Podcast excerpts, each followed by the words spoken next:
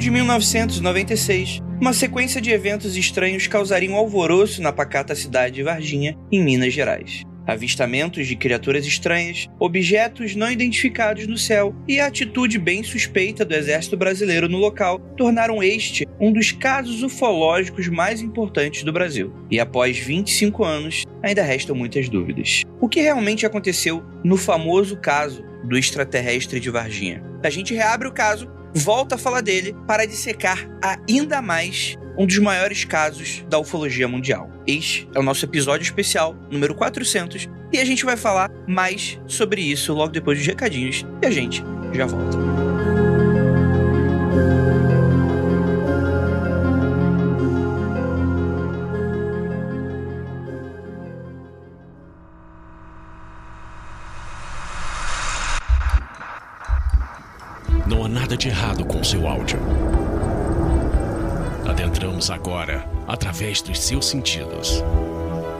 Preparando você para o que vai acontecer nos próximos minutos. Além do que conhece por tempo e espaço, o contato com algo além. Não conte para ninguém e nunca olhe para trás, pois este é Mundo Freak Confidencial.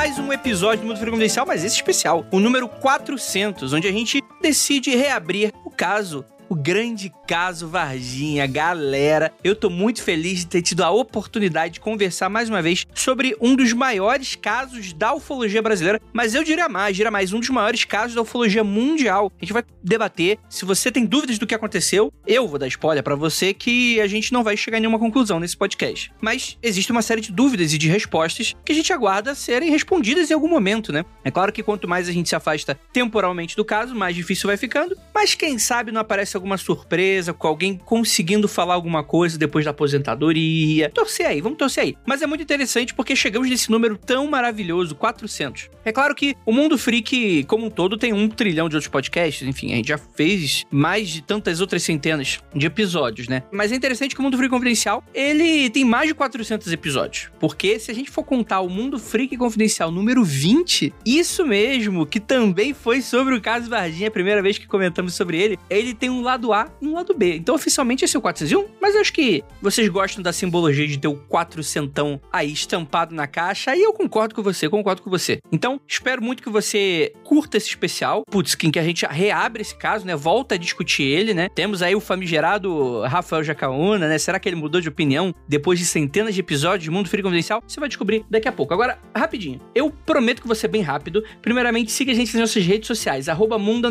Freak no Twitter, Mundo Freak tudo junto no Instagram. Lembrando a todos, o programa, né, Mundo Freak ele é exclusivo do Spotify. O seu Spotify, aquele que você monta ali com todos os seus gostos musicais e podcastais mais lindos do mundo. E agora, bora pro Anúncios de Quarentena. Anúncios de Quarentena. Meu nome é Bruno Oliveira, moro no Rio de Janeiro, sou artesão e recriador histórico. Pesquiso e recrio como eram feitos diversos objetos da Antiguidade e Idade Média. Desde 2016, fui me especializando em joias e utensílios de metal, madeira, osso e etc., criando minhas próprias ferramentas e recriando o modo como os antigos trabalhavam. Faço utensílios baseados em achados arqueológicos de diversas culturas, com foco na era viking. Runas, amuletos, martelos de Thor, braceletes, anéis alianças e aceita encomendas personalizados para todo o Brasil, isso mesmo. Eu vou deixar o link do Instagram dele, cara, que parece ter coisas muito. Parece não, né? Agora tô abrindo. Cara, que maravilhoso o seu trabalho, querido. Bruno, seu trampo é massa, então acompanha aí o Instagram da Skeldland, joalheria antiga e mágica. Aí, caso vocês tenham esses gostos peculiares da Idade Média, né? Mais voltada para coisas vikings e runas e coisas maravilhosas. E, cara, é muito amplo o tipo de trabalho que ele pode fazer. E por que não? Caso você não encontre nada na loja, como ele falou, ele também personaliza. Então dê um pra ele, dá aquela conversada que eu tenho certeza que vocês vão chegar num denominador comum. Então é isso, gente. Bora para mais um episódio e dessa vez especial. Então, bora lá. Longos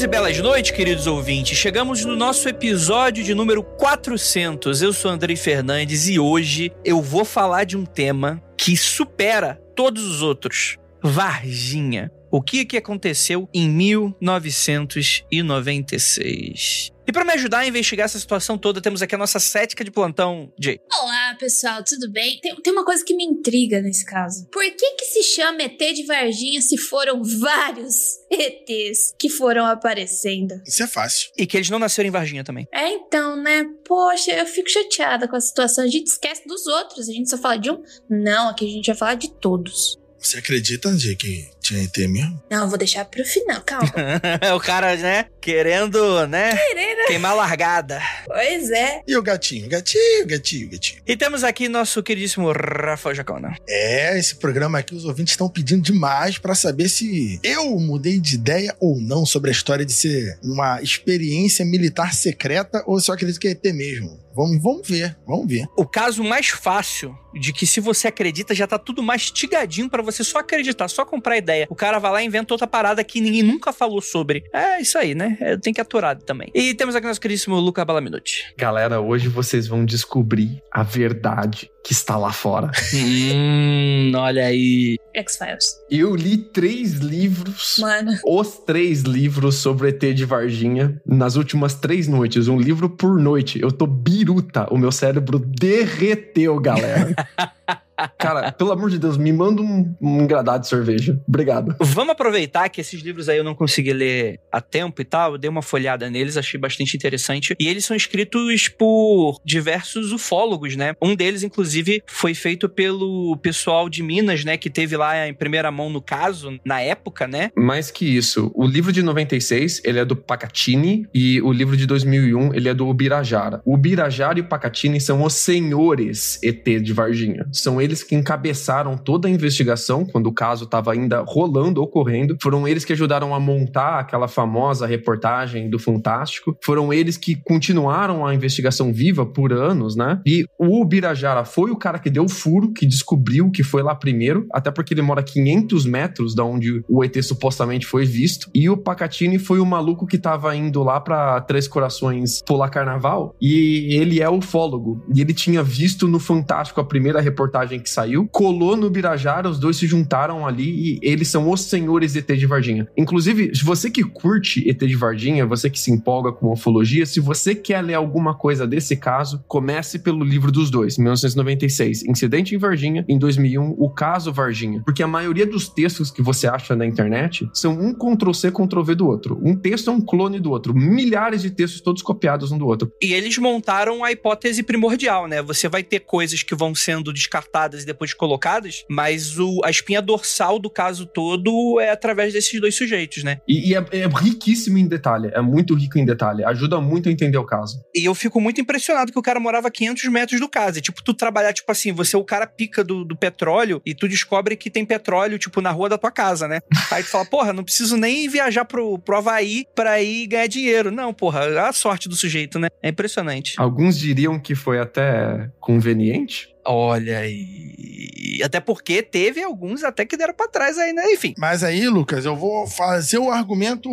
Aquele argumento que geralmente quem faz é você, Jay. Talvez ele só tenha ficado famoso porque ele deu a sorte do carro ter acontecido perto dele. Porque se tivesse acontecido em outra cidade, ninguém saberia quem é ele até hoje, entendeu? Então ele, o caso que o fez e não ele que fez o caso. Exatamente. Imagina quantos casos ficam aí sem serem descobertos, sem ficarem famosos, porque não tem um Obirajara que mora 500 metros do acontecimento. Exatamente. É, é só a gente ver. O Operação Prato, apesar de ser um caso tão grande quanto, eu diria até mesmo que maior, porque você tem evidências materiais muito mais contundentes, mas que você tem muito pouco detalhes sobre tudo, né? Porque só vai ser montado depois com o relatório dos militares e quando tu vai ver a história toda, mano, não disse me disse que tu não sabe exatamente o que que aconteceu em certas datas, em certas épocas, né? Aqui é bem mais concreto. Faltou um fólogo morando a meio quilômetro de distância. Exatamente. Alguém com interesse, né? Mas tem outra coisa também, né? Se a gente for ver por que, que só Varginha fez sucesso, né? Porque se você vai pro interior, do interior, do interior, interior, você com certeza vai ouvir relatos de gente que tem.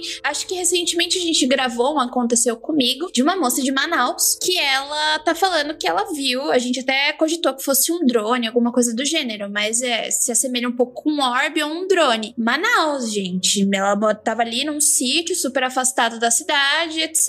E ela pegou e falou assim: putz, não sei o que que é. Vou conversar com o pessoal aqui para ver se é uma coisa comum, se eles já viram, se eles também viram que eu vi. E ela disse que era uma ocorrência comum de lá. Então, né? Será que não tem essas aparições aí e ninguém fala nada? Então, Jay, aparições tem em todo lugar. A gente sempre comenta isso. Vê objeto no céu, OVNI é. OVNI é segunda-feira. OVNI é pombo. É. O lance é como que aconteceu ali, né? Todo o contexto dos militares, mas principalmente das três jovens andando na rua e dando ali de cara poucos metros do suposto ET. Então, esse é o, o, o lance da virada do caso, né? De verdade, gente, para você que tem preconceito com o caso Varginha, esse episódio tem o objetivo de mudar sua percepção. Alguma parada rolou em Varginha. Eu não tô falando que é ET, eu não tô falando que caiu uma nave extraterrestre, necessariamente, você acredita no que você quiser, mas não dá para falar que não aconteceu nada. Não dá para falar que foi uma simples tarde de verão e beleza, não foi isso que rolou, né? Mas vamos começar pelo caso. Uma criatura baixada com a pele marrom brilhante, os olhos vermelhos e três chifres na cabeça. Então, na hora que eu vi aquilo, eu saí correndo. Mas eu tenho certeza que não é gente vestido.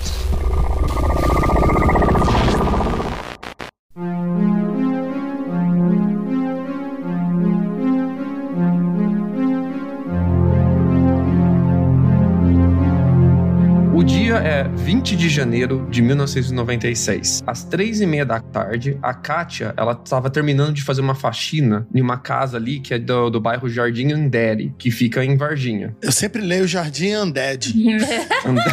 que é mais legal ainda que Jardim Andere. Inclusive, você fez essa piada no Mundo Freak 20, cara, sobre, eh, sobre Varginha. Você fez essa mesma piada. Nossa senhora, Rafael, requentando piada de 10 anos atrás. Parabéns, Lucas. Parabéns.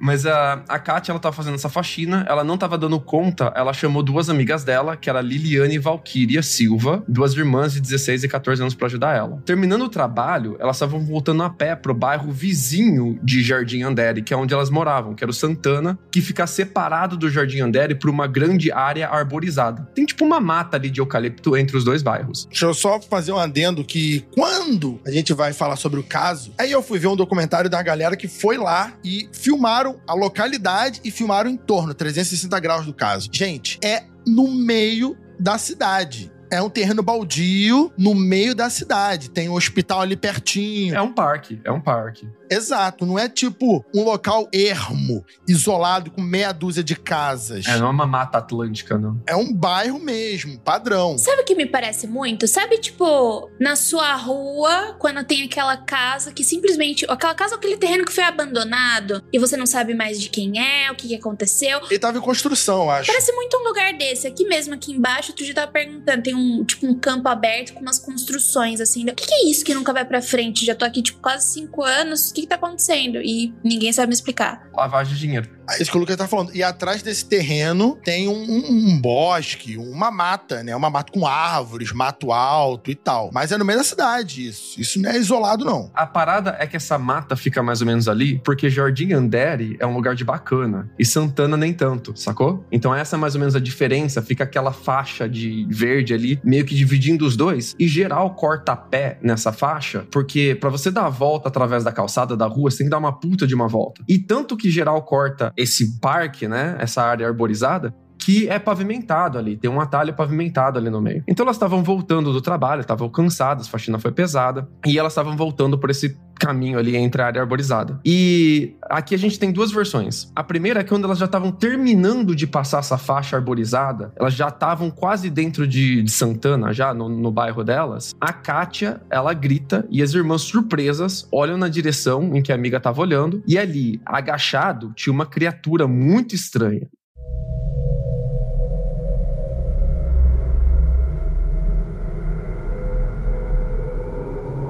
E essa criatura virou a cabeça para as duas jovens e encarou elas. Aí elas saíram correndo junto da Kátia que tinha saído correndo. E tem a segunda versão, que é a versão do Birajara, que a Valkyria e a Kátia estavam agachadas arrumando a sacola que elas estavam carregando, cheia de material de limpeza. A Liliane, que é a mais nova, teria visto a criatura e a Liliane gritou. Mesmo com o grito da Liliane, a criatura continuou agachada e elas diziam que a criatura estava com as mãos entre as pernas, assim, escondida entre o joelho. E que a Liliane saiu correndo. E as duas ficaram um tempinho encarando a criatura. A criatura encarou elas de volta e elas saíram correndo, né? Elas vão sair correndo, elas vão chegar na casa da Luísa Helena da Silva, que é a mãe da Liliane e da Valkyria. E elas estão muito nervosas, elas estão muito em choque, elas estão chorando, estão tão assustadas, elas estão completamente atingidas por o que elas viram. Elas viram um negócio muito bizarro. E elas chegam, a mãe dela pergunta o que tá acontecendo, elas estão gaguejando e elas só conseguem dizer: a gente viu o demônio. O capeta o capeta, a gente viu o demônio. E elas são católicas praticantes nessa família, né? Especialmente a Luísa, vai na igreja e tal. Ela, então ela acreditou nas filhas, ela comprou a ideia. Não, elas viram mesmo o capeta e ela resolveu que ela ia resolver naquele momento a situação. Então ela foi na vizinha, pediu uma carona pra vizinha que tinha carro, pra não ter que atravessar todo o terreno a pé. A vizinha deu uma carona, foi até esse terreno baldio, onde elas teriam visto a criatura perto de uma mureta ali que divide o terreno baldio. E a mãe não encontrou a criatura ali, mas ela foi perto perto de onde as filhas escreveram que estavam a criatura e ela encontrou duas pegadas muito grandes e um cheiro que ela descreveu como sendo um cheiro amoníaco, que parecia que era de amônia. E a primeira reação da mãe foi voltar para casa e abrir um monte de produto de limpeza diferente e ir cheirando os produtos um por um para ver se lembrava o cheiro que ela sentiu ali na mureta. E ela diz que não tem nenhum cheiro parecido com aquilo, né? É, dizia, é, ela diz que ficou dias com um cheiro bem característico assim. Não é que ela estava sentindo o cheiro, mas foi algo tão marcante que ela realmente poderia reconhecer o cheiro por dias, assim, se ela encontrasse de novo, né? Uhum. Tem até um lance que, tipo assim, que às vezes pode até algum ouvinte pode desencontrar. Tem informação também que, para acalmar as filhas e a Kátia, ela teria dito que não, foi uma pessoa lá que tava ali escondidinha, mas ninguém, tipo assim, mas foi levada, né? Meio que contou uma mentirinha ali para deixar as filhas as filhas um pouco mais leves. E é interessante porque, segundo relatos que eu ouvi, e vocês vão escutar isso muitas vezes de mim, segundo relatos, dizem que até hoje a mãe ela defende que o que elas viram foi um demônio mesmo. Na realidade, todas elas nunca desmentiram que não tiveram visto nada de fato. Todas elas falam que viram alguma coisa, que elas não sabem dizer o que foi. Só que é interessante que elas nunca fazem a ligação com alienígena, né? Elas sempre falam que foi algo fora do comum que elas viram, mas elas nunca tratam do caso como se fosse um alienígena. Pra mim, comprova duas coisas ao mesmo tempo. Hum. Tô tranquilo. Ou é demônio alienígena. Pra mim é vitória, vitória. pra mim é win-win. Tô bem.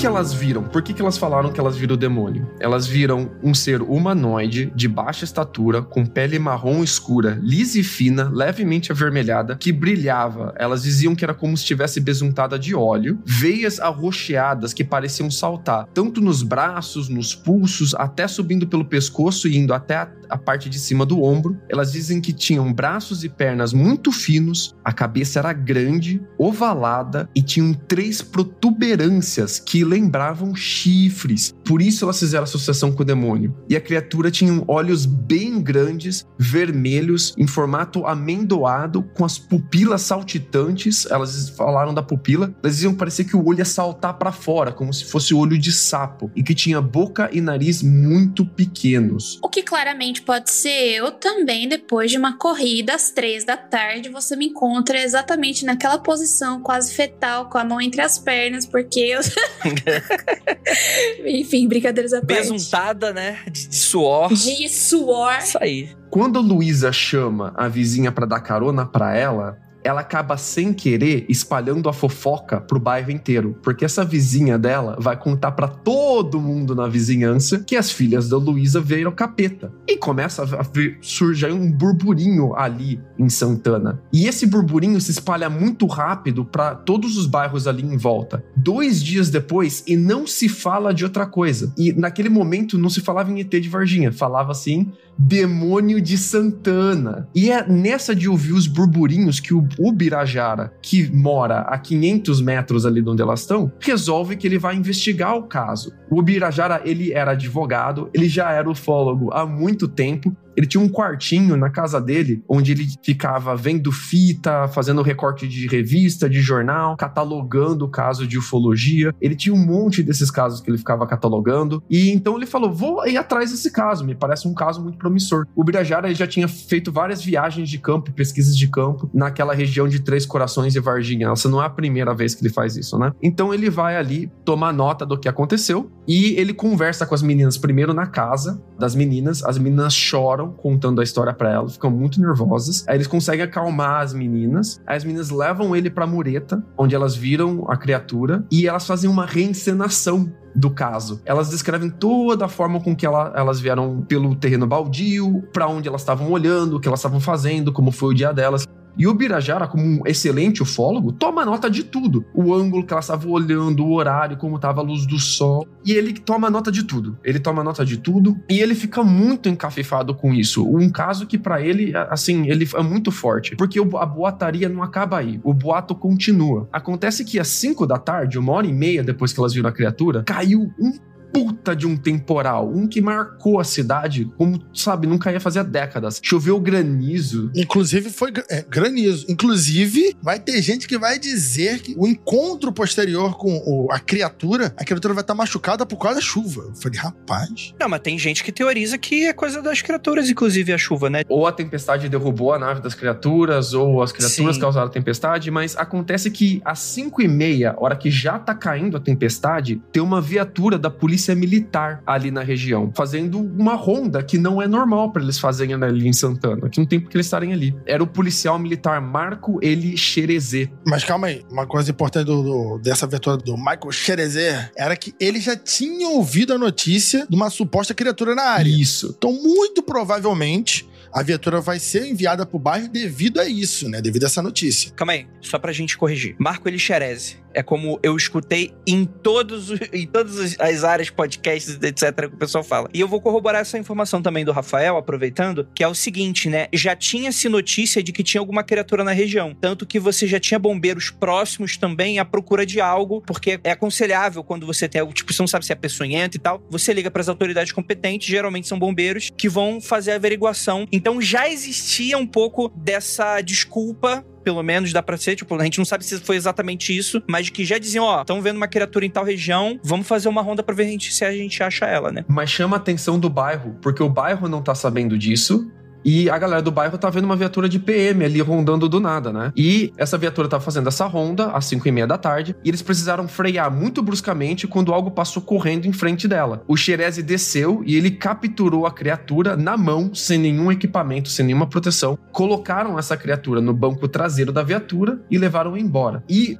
o geral viu isso no bairro, não tem uma, tem muitas testemunhas que falam que isso aconteceu. Então, o Birajara, ele sabe que tem alguma relação esse caso já com as autoridades. As autoridades eram para estar tá sabendo desse caso de alguma forma. Então, o que, que o, o Obirajara faz? Já que a gente está seguindo o Obirajara aqui, né?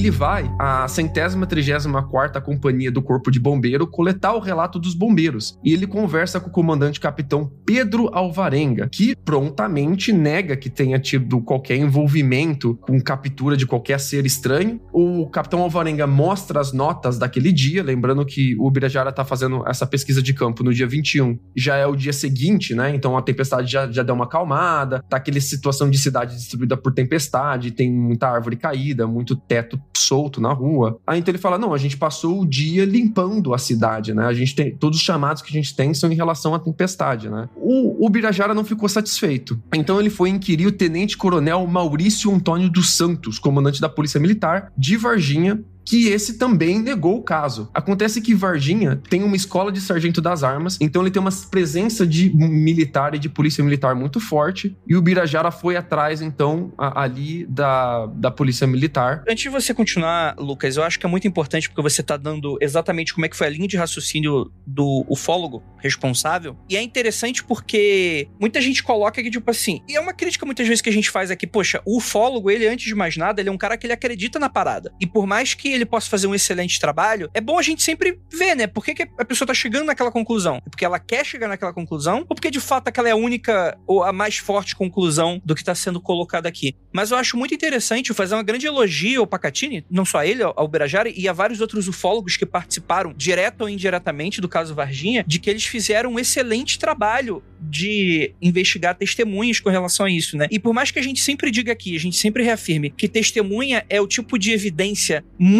complicada muitas vezes, né? É que talvez, vamos dizer assim, não é que não tem valor, mas frente a, por exemplo, uma evidência física, uma evidência material, uma evidência documental, acaba sendo muito, tipo assim, a pessoa pode mentir por diversos motivos, né? Não é nem mentir, mas quando acontece alguma coisa que te choca, que te deixa em choque, que você não sabe explicar, a sua tendência é o seu cérebro começar a criar explicações para aquilo. Sim. E aquelas explicações podem muitas vezes não ser o que de fato ocorreu. Assume o lugar da memória muitas vezes, né? O que dá é o fenômeno de memória falsa, né? Não é que alguém, o governo, vou implantar memória falsa. A gente cria memórias falsas a todo momento, né? Mas aqui cabe a primeira crítica ao Birajara, André. Porque quando ele foi ao corpo de bombeiros, ele ouviu um não do comandante e depois ele foi na PM, ali o Maurício Antônio dos Santos, o comandante da PM, disse para ele que não, ele não tinha nenhuma informação e que eles não tinham nenhum envolvimento com esse tal de extraterrestre. E foi a PM, o comandante da PM, que chamou pela primeira vez a criatura de extraterrestre. E o Ubirajara imediatamente abraçou. Entendi. Quem conta isso é o Pacatini, tá? O Pacatini diz que o Ubirajara foi atrás da Polícia Militar depois que ele foi atrás do Corpo de Bombeiro e que ele ouviu do comandante da Polícia Militar que não, isso daí é tudo boato sobre esse tal de extraterrestre. E aí fica a dúvida: esse comandante, sem querer, mordeu a língua e soltou um negócio que não era para soltar? Ou a região já tava chamando de extraterrestre já no segundo dia que isso tava rolando já? Uhum. Não sei. Mas o Ubirajara daqui pra frente, ele já trata como essa hipótese do extraterrestre sendo a mais provável. Então aqui ele já, já começa a tal. Não é mais um bicho. Se eu ouvir do PM, que é uma extraterrestre, então é extraterrestre, caralho. Mas ele não fica satisfeito e ele vai então ao Hospital Regional de Varginha falar com o administrador do hospital, Adilson Uzier, que relatou ter toda a certeza que não interrogou ninguém com características acima de ser humano. Inclusive, esse administrador, o Adilson Uzier, ele fala várias várias vezes, inclusive ele falou isso pro Fantástico, não, não tem nenhuma característica acima do ser humano. Acho muito estranho esse termo que ele usou, nunca tinha ouvido dessa forma, acima do ser humano. Mas o, o Birajara não teve a resposta que ele queria, então ele foi atrás de um outro hospital. É, porque a história contada, né, é que esses dois policiais que estavam fazendo a ronda não foram aceitos em um hospital e daí eles tiveram que ir para um hospital em outro lugar, até um hospital maior, do qual finalmente eles aceitaram aquela coisa que eles encontraram. Isso. E foi nesse segundo hospital que o Birajara, então, conseguiu, através de um parente dele. E galera, Varginha, todo mundo é amigo e parente. Sem brincadeira, todos os informantes que eles conseguem é sempre através de amigo e parente. É muito engraçado. Eu tenho um amigo, eu tenho um amigo que fez física comigo, ele é da minha classe, da minha sala, a gente é 014. E ele vivia me mandando, quando ele descobriu que eu tava no mundo freak, ele vivia me mandando vídeo da galera de, de Varginha mesmo que produz. E ele falou assim: não, o tio de não sei quem morou do lado da casa das meninas e tal. então é muito essa conversa de interior, sabe? Não, porque eu conheço uma pessoa que conhece, que conversou com tal pessoa. Então é. Ainda continua, perpetua, né? Essa, essa história falada, né? Por mais que aqui o Lucas esteja contando a história do Birajara, que conseguiu fazer todo esse papel de pesquisa de campo lá, ainda continua na, na imagem oral. Até porque é cidade pequena, né? Então prevalece esse tipo de coisa, com certeza. Aí o Birajara consegue um contato de um hospital e o contato então diz para ele que uma ala do hospital teria sido bloqueada, trancada, que o diretor falou que estava acontecendo uma reforma de última hora, não explicou a reforma, e que estava todo mundo muito transtornado no hospital porque tinha uma movimentação muito incomum de pessoas que não eram funcionários do hospital lá dentro e ninguém estava entendendo muito bem o porquê. Então tava um entre e sai de pessoas que não eram funcionários do hospital dessa ala que teria sido bloqueada. E depois o Birajara conta que ele conseguiu mais dois informantes que confirmam nisso, né? O primeiro informante, ele solta muita pouca informação, mas os segundos eles falam, não, é isso mesmo, e a gente foi intimado, inclusive, pelo diretor a não falar sobre isso. Então, por favor, não solte o nosso nome e tal. O Birajara fica muito impressionado com o relato das fontes do hospital e ele contacta a professora Irene Granchi, conhecida no meio ufológico como a primeira dama da ufologia brasileira. Ai, meu Deus do céu. E ela conecta o cara com o Luiz Petri, que é o editor e, e produtor do Fantástico. E ele conta essa história pro Luiz Petri em ligação de, de telefônica e o cara despachou direto uma equipe de produção da TV Globo lá pra Varginha pra já fazer as gravações. Então já direto, já, aqui é dia 21, 22 de janeiro e a gente já tem o início da produção daquela matéria do Fantástico, cara. Kátia Xavier, de 22 anos, está apavorada. As irmãs Valquíria, de 14, e Liliane, de 16, também estão muito assustadas. É a primeira vez que elas voltam a este lugar desde o dia 20 de janeiro, um sábado. Por volta das duas da tarde, quando passavam por esse terreno baldio, as três viram algo muito estranho.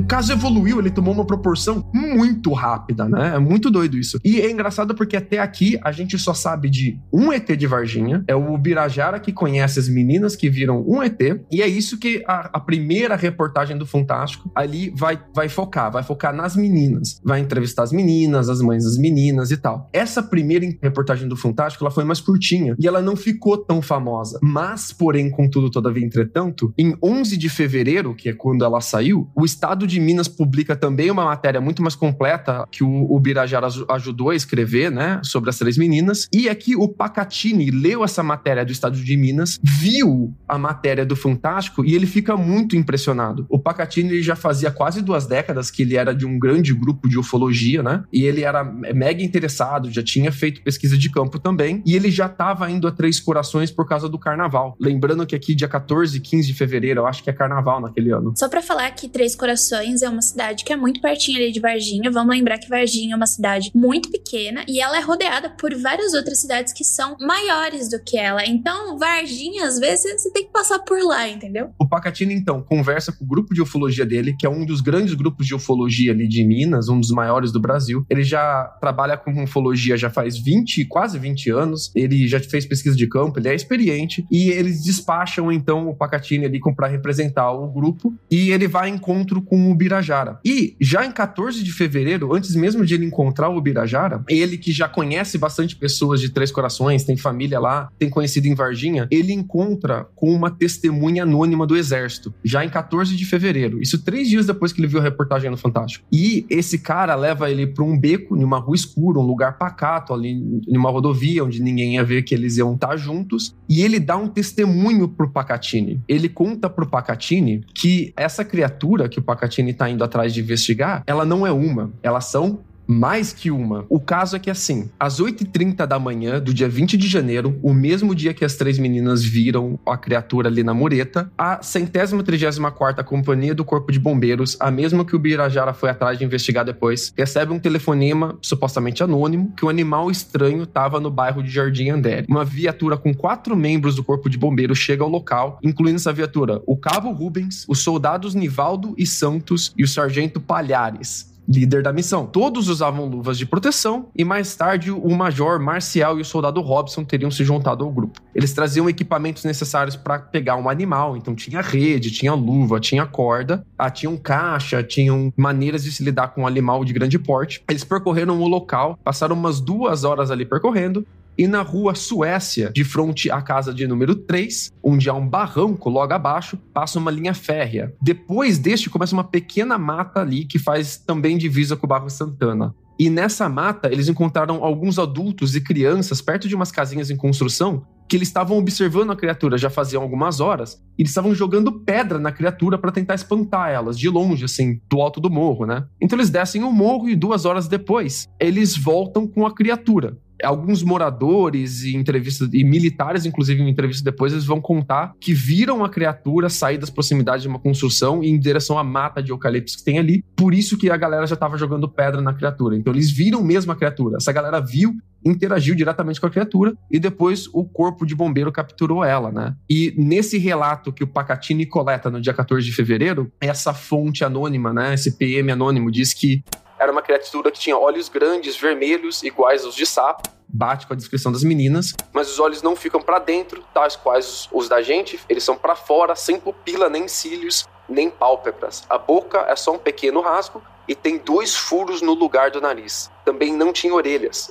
Só três caroços saindo dos lados e do centro da cabeça. Aqui as protuberâncias que as meninas escreveram, né? Era uma criatura estranha, com os pés grandes e desproporcionais ao corpo, que também não tinha roupa e nem assim deu para saber seu sexo. Sem fazer resistência alguma, estava aparentemente abobada, apenas emitindo zunido de abelha. Deixou-se capturar por uma rede, sendo carregada para uma viatura do Corpo de Bombeiros. Aqui eu tô relendo o texto na íntegra, na, da mesma forma que o gravador pegou o cara ali falando, tá?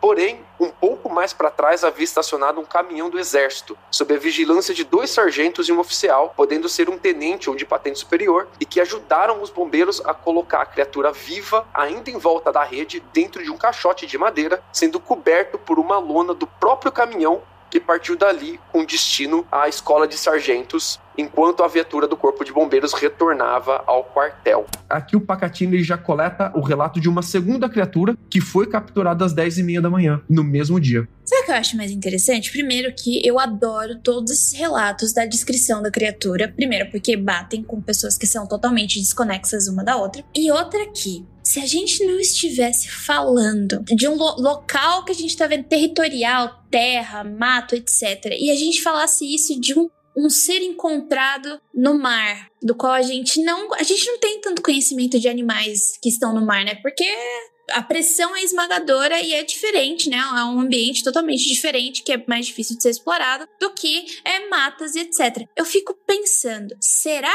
que teria a mesma cogitação de ser um alienígena se esse animal tivesse sido encontrado em áreas diferentes, sei lá, num território aquático? Eu fico pensando isso, sabe? Uhum. Eu acho que é um bom questionamento. Dependendo de como for, né? Você tem. Tipo, se eles não fossem ufólogos. É. Eles fossem criptozoologistas. Se fosse só um animal, entendeu? Tipo, é um animal que a gente não conhece e, que tá na região. A gente não tá falando em um lugar. O, o, Lucas acabou de mostrar como a territorialidade vai se abrangendo conforme a gente vai encontrando outras criaturas. Entendeu? Por, por que, que é um alienígena e não só um animal? Será que, tipo, a gente se perdeu aí? Será que não dava para ter descoberto uma nova espécie? Não sei. É uma coisa que eu me questiono de vez em quando. Por mais que eu esteja fugindo um pouco dessa questão ufológica, foi encontrada logo de cara por um ufólogo, entendeu? O que, que você acha, Rafael?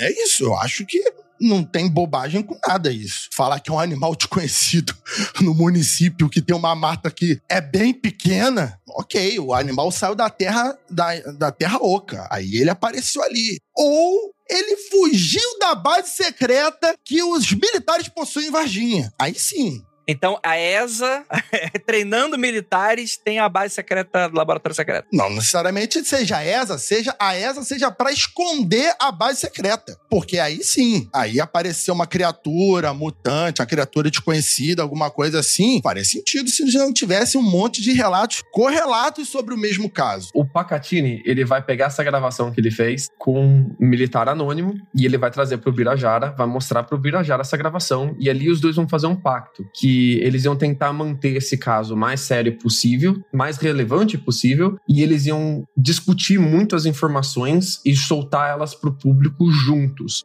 para não ficar uma confusão, para ser uma mensagem coesa, para eles ter certeza do que está soltando, para não soltar qualquer bobagem, qualquer relato que eles ouvissem, para eles vetarem antes as pessoas que eles estavam interrogando, que eles estavam pesquisando, para não colocar a integridade da, das fontes, que eles estavam dando com várias fontes pedindo para serem anônimos, né, para não sacrificar as fontes deles, né? Então, eles vão ter um mega cuidado de sempre discutirem tudo juntos e sempre soltarem as coisas juntos, para evitar o que acabou acontecendo, né? Que é transformar o ET de Varginha no grande bebê bebê diabo do ABC, né? que acabou se tornando. Então, meio que é interessante o esforço disso não acontecer, mas acabou acontecendo, né? Porque é um milhão de informações encontradas e vai pra boca do povo e vira uma, uma entidade folclórica, né? Aí acontece que eles chamam o Fantástico novamente. O Fantástico volta, eles mostram essa fita pro cara do Fantástico, pro produtor do Fantástico. O produtor do Fantástico fica muito impressionado com essa gravação do Pacatini. Inclusive, essa gravação vai ao ar na segunda matéria do Fantástico. A segunda matéria do Fantástico tem, traz as meninas, mostra a cara das meninas, traz uma fonte do hospital, tem muita, muita, muita, muita informação, dá um mega corpo pro caso, gasta uns 15 minutos do Fantástico, que é muito tempo do Fantástico, só falando sobre o caso, e essa segunda reportagem do Fantástico que vai ficar muito famosa. E entre o tempo do Pacatini conhecer o, Birajara e soltar essa segunda reportagem, é que eles vão fazer uma grande investigação nessa região toda e eles vão coletar muito mais informação, muito mais avistamento que tem relação ao caso de Varginha e dar um corpo muito maior para esse caso. E a gente pode falar deles um por um aqui. Antes da gente falar dos casos um por um, eu acho que é importante ressaltar que coisas muito famosas ou que tomam proporções muito grandes, elas vão afetar as vidas das pessoas.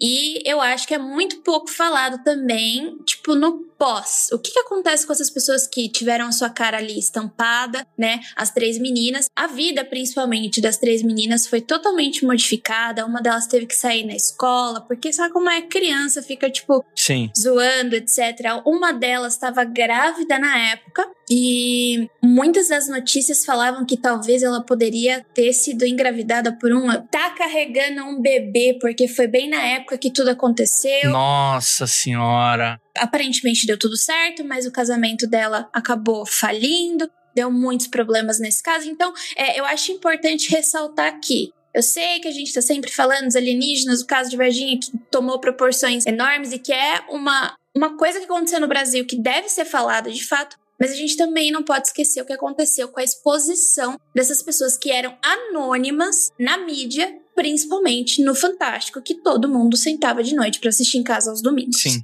Sim. Inclusive, Jay, as meninas, elas começaram a fugir de entrevistas depois de muito tempo. Porque as pessoas iam importuná-las, iam atrás, encher a porra do saco da, da família. Então as pessoas não tinham o que mais falar sobre o caso, as pessoas ficavam perguntando a mesma coisa. Isso deve ser uma tortura psicológica por si. E elas pararam de dar entrevistas, tá? Tanto que hoje, quando faz aniversário desse caso de Varginha ou alguma coisa do gênero, e vão tentar levantar de novo essas ideias, tentar recolher relatos das pessoas que o que elas lembram da época, essas pessoas que foram extremamente expostas, elas não falam mais sobre o caso, elas não aceitam entrevistas, então elas não entram em contato. Então, é isso de novo. Eu queria sempre aqui sendo um pouquinho chata, mas eu acho importante ressaltar que a vida das pessoas muda quando esse tipo de coisa acontece.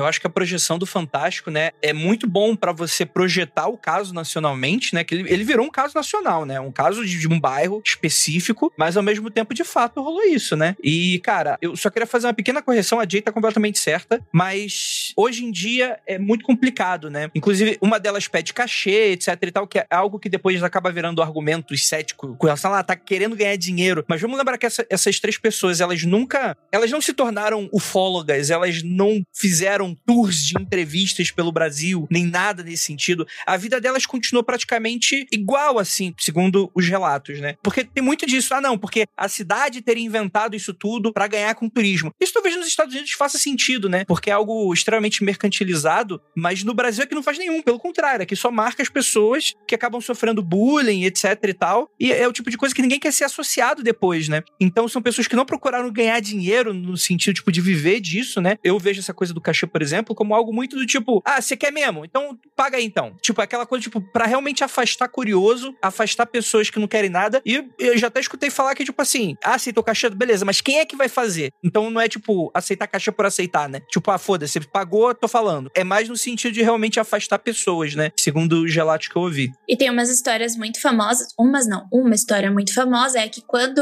começou a tomar proporções muito grandes, pessoas estranhas começaram a aparecer na casa delas para fazer perguntas estranhas, obviamente, e que teve um deles que chegou a oferecer dinheiro para as três. Ele queria que a gente, eu, a Valkyria, desmentisse, fosse num, num programa e mentisse que não tinha visto nada. Falou pra, pra gente que estava indo lá, que eles era mina de ouro que nós nunca, nunca pensávamos em, em ter.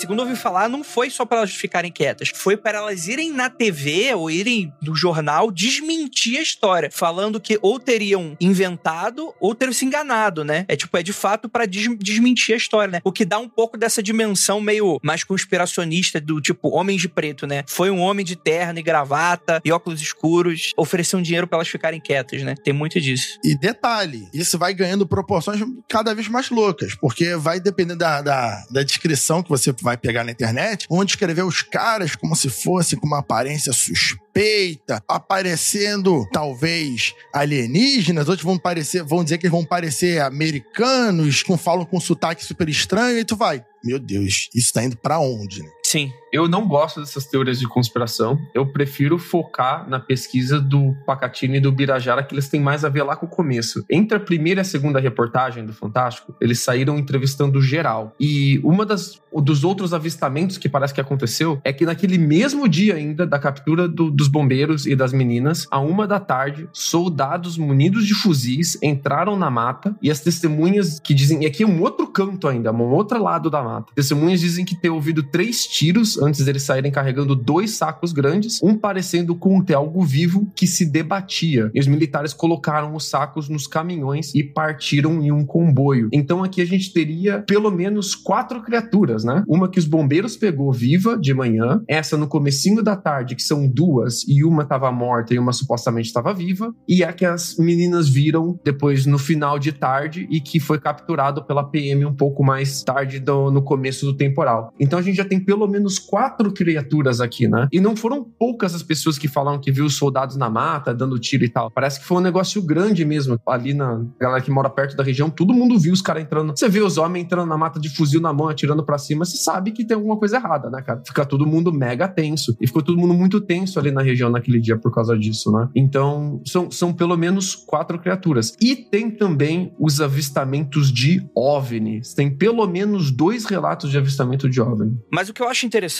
Lucas, é que é o seguinte: eu faço um questionamento que é o seguinte. Eu acho que o trabalho até aqui tá muito sério, tá muito interessante, que é de fato você pegar uma grande colcha de retalhos e tentar construir uma história. Mas eu de fato me pergunto, é uma dúvida honesta mesmo. Será que, que essas quatro criaturas talvez não sejam apenas uma ou duas, mas que as narrativas elas foram se ramificando tanto que acabou criando mais de uma versão? É uma pergunta honesta que eu faço disso que o Lucas falou, supostamente também podem ser três. Mas o lance seria que a criatura que as meninas viram seria a mesma que foi atropelada pelos policiais, seria quase atropelado pelos policiais, e o Xerezé capturou. E depois as outras duas que os militares pegaram, né? Então vai depender da contagem, mas no geral são três ou quatro. Não são, tipo, só duas. Pelo menos, né? Então a gente tá falando aqui de pelo menos duas, né? E provavelmente mais. E eu acho interessante que os relatos, eles se ramificam de maneira que eu acho difícil elas serem as mesmas criaturas, por questão do horário. Uma é uma da tarde, outra bem de manhãzinha, entre oito 8h30, 10h30, por questão do local. As testemunhas que estão falando uma não são as mesmas que estão falando da outra, e as que estavam lá atacando pedra na pobre da criatura, elas descrevem a criatura, elas viram a criatura, que nem as meninas. Sim, então o relato bate, né? Seria isso. Isso. E já as que falam dos PMs, eles não viram as criaturas. Eles só viram eles saindo da, da mata com saco na costa, com cara. Com um saco. Uhum.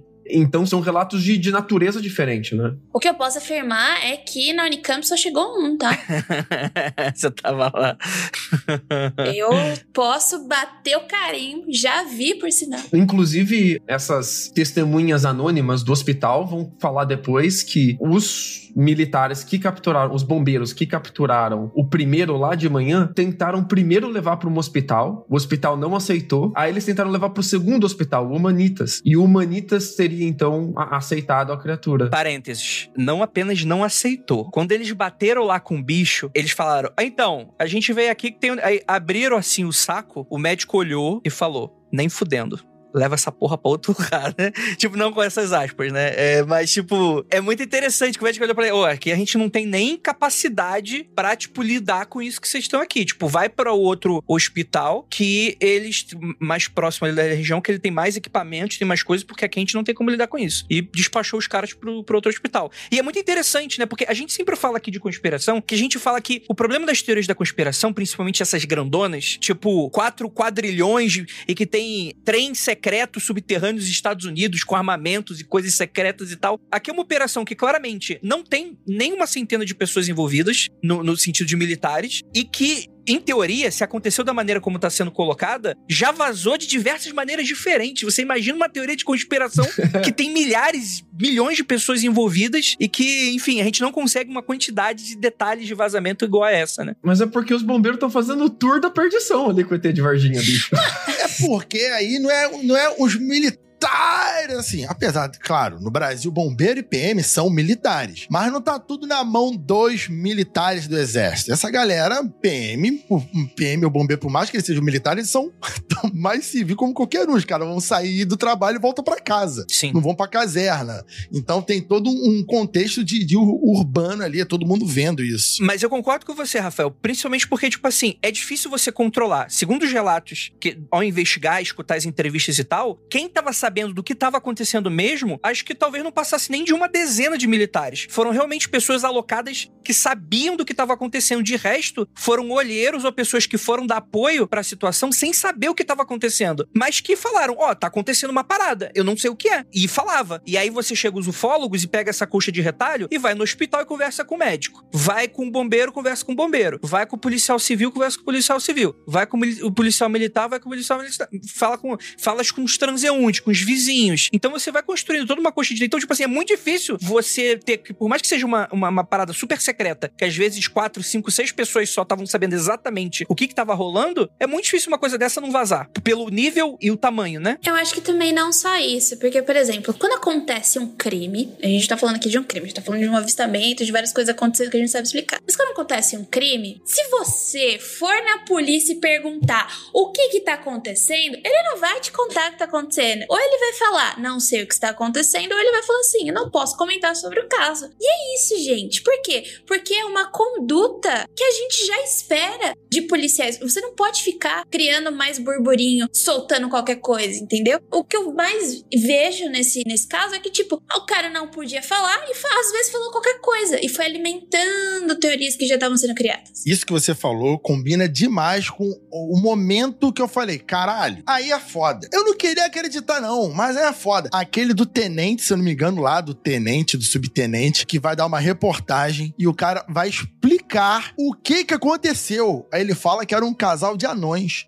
Ai, é muito dolorido. Isso é dolorido demais. Aí, aí eu falei, caralho, o maluco foi entrevistar um comandante, o comandante mandou um, menor do que ele, e o cara vai dizer que os policiais capturaram essa criatura, que era um casal de anão, levaram pro hospital, e aí isolaram o hospital pra a anã, Que tava grávida. que tava grávida. Só piora, meu, só piora. Ele, cara, ele trata o anão exatamente como se fosse um, um animal. Alienígena. É, porque ele vai usar os termos de animal, os termos de procriar. os termos- É bem capacitista, é extremamente capacitista. Essa parte do grávido tem a ver com o fato de que o- a criatura tinha uma barriguinha. E nessa primeira captura dos bombeiros, da- logo de manhãzinha, no dia 20, a galera que viu saiu por aí falando que era uma criatura grávida. Então, aquela galera que falou, espalhou aquele primeiro boato de manhã, chamava de criatura grávida, de criatura grávida. Era um bicho grávido, um bicho prenho. Ah, então isso ficou impregnado na região que esse bicho era um bicho que tava O paparico. pessoal não pode nem beber a cerveja. Você não pode nem mais ter uma barriguinha. É, você não pode ter mais uma barriguinha saliente, cara. É porque você inventou o motor de dobra, mas você não inventou se livrar de carboidrato. Ah, pronto. O carboidrato é muito mais difícil de você se livrar, né? O de resto é moleza. E carboidrato é gostoso, tem isso também. antes de eles chegarem no primeiro hospital, que os bombeiros ficou andando por aí, coisa de Varginha, aparentemente. Eles foram no zoológico de Varginha e eles tentaram dar pro zoológico a criatura, falando: Ó, capturamos esse bicho aqui. A gente não sabe o que, que é isso. E o zoológico, sem saber o que fazer, mandou eles embora. Aí eles teriam ido aos hospitais. E como que a gente sabe disso? A bióloga Leila Cabral chegou no zoológico ali por volta das seis da noite, né? Onde ela trabalhava, e o porteiro contou essa história pra eles. O porteiro disse: Olha, o corpo de bombeiro veio aqui mais cedo e tentou dar pra gente um bicho muito esquisito. Ninguém aqui sabia que bicho é esse, a gente mandou eles embora. Maluco, que parada, caralho. O cara vai no zoológico. Não, mas é daí que vem minha teoria. É aí que vem minha teoria. Não, mano, ó, pensa aqui comigo. O, o Jacalão na chuva mas vamos pensar, vamos seguir essa linha de, de raciocínio. Peraí, peraí, Deixa peraí. eu só fazer uma remissão aqui. Eu não achei sua teoria bobagem. Eu sou o pai das teorias idiota. O problema é que essa teoria não é idiota quanto a minha. As minhas teorias são bem piores. Mas enfim, se- seguindo essa minha teoria, por quê? Porque, vamos lá, aqui eu vivo num lugar que é muito perto de fazendas, por sinal, tem uma fazenda gigantesca aqui embaixo, que não tem mais casa, tipo, é só uma fazenda muito grande. E o que acontece é que tem muitas árvores, enfim. O que mais acontece quando chove? Cai bicho da árvore, do ninho, e você não sabe o que fazer. E eu, pelo menos, eu não sei o que fazer. Que susto. Achei que caía ET. Campina, né, bicho? Eu vim! Foi assim que eu nasci. Eu caí da árvore, enfim. Ô, louco, velho. Que que é isso aqui no chão? Daí minha mãe falou assim: putz, vou pegar pra criar, né? Não vai ter jeito. Caiu o ET de Varginha. Eu vou pegar pra criar. Não tem o, o, o menino que foi criado por lobo? É o ET de Varginha caiu da árvore, foi criado por humanos. É, rapaz. Caralho, mané. Caralho. Caiu da... e falou: se não crescer rabo, não nascer pena, eu crio, né?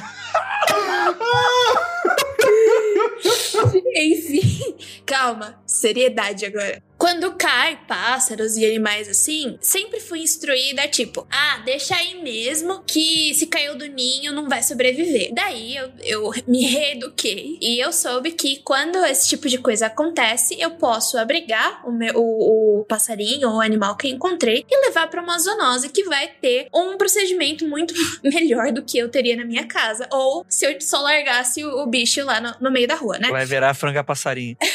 Literalmente. Então, o que eu penso, cara? Se eu encontrei um animal que eu não sei que dia. Gente, quando chove aqui, aparece uns insetos voador que, eu, que pra mim é um dinossauro. Que porcaria é essa? Eu nunca vi esse animal na, na minha vida. Eu vou morrer se ele, se ele pousar em mim, entendeu? É a mesma coisa caso você vê um animal que você não conhece. Agora que eu tô estudando ficção científica e eu tô trabalhando com a Octavia Butler, tem um livro dela chamado Despertar que ela criou uma raça de alienígenas. E ela trata de como o ser humano, de frente ao que é estranho, diferente, a primeira coisa que ele faz é sentir repulsa e quer sair correndo, fugindo, que é- a gente tá vendo aqui o que tá acontecendo hoje. Mas, o que, que você faz quando você vê um animal que não conhece e você. Taca a pedra, uai. Prende com a galera de Varginha. Não, não, você não Obrigado, Lucas. Obrigado.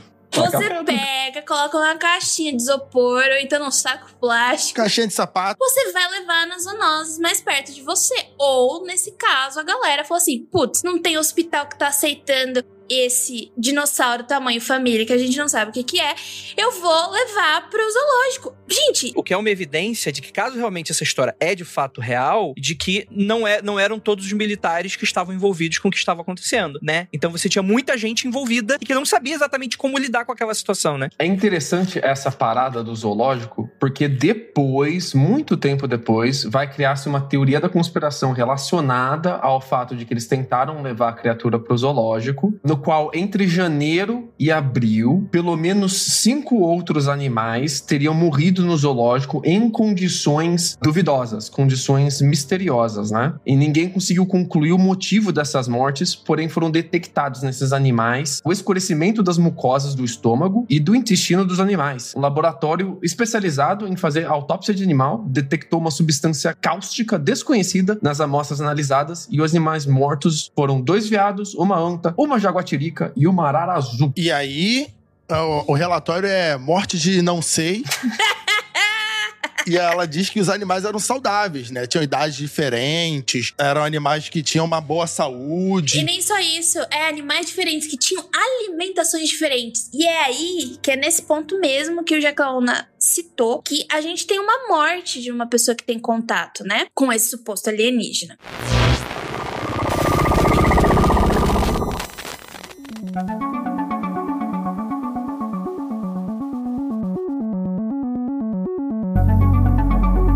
Vocês lembram do policial militar que ele tava dentro do carro que o Lucas falou que era uma dupla, né? Eles tiveram que dar uma freada brusca porque algum animal passou na frente e o Marco Elixerese, que é esse policial militar, ele captura uma criatura com as próprias mãos e coloca dentro do carro. A gente, infelizmente, vai ter um óbito aí, né, desse caso todo, que é uma das grandes evidências e que a gente não sabe, não, é- não acaba não sendo uma evidência material porque a gente não não sabe exatamente o que, que aconteceu, né? Mas de fato, ele dá alguns dias depois dessa captura, ele teria sido arranhado por essa captura sem perceber, e ele teria dado entrada no hospital três dias depois da ocorrência, desse dia 20, e que de lá ele não saiu mais. Ele teria morrido de infecção generalizada, né? Supostamente ele foi internado para fazer uma operação. Supostamente. Mas aí, coincidentemente, ele tinha.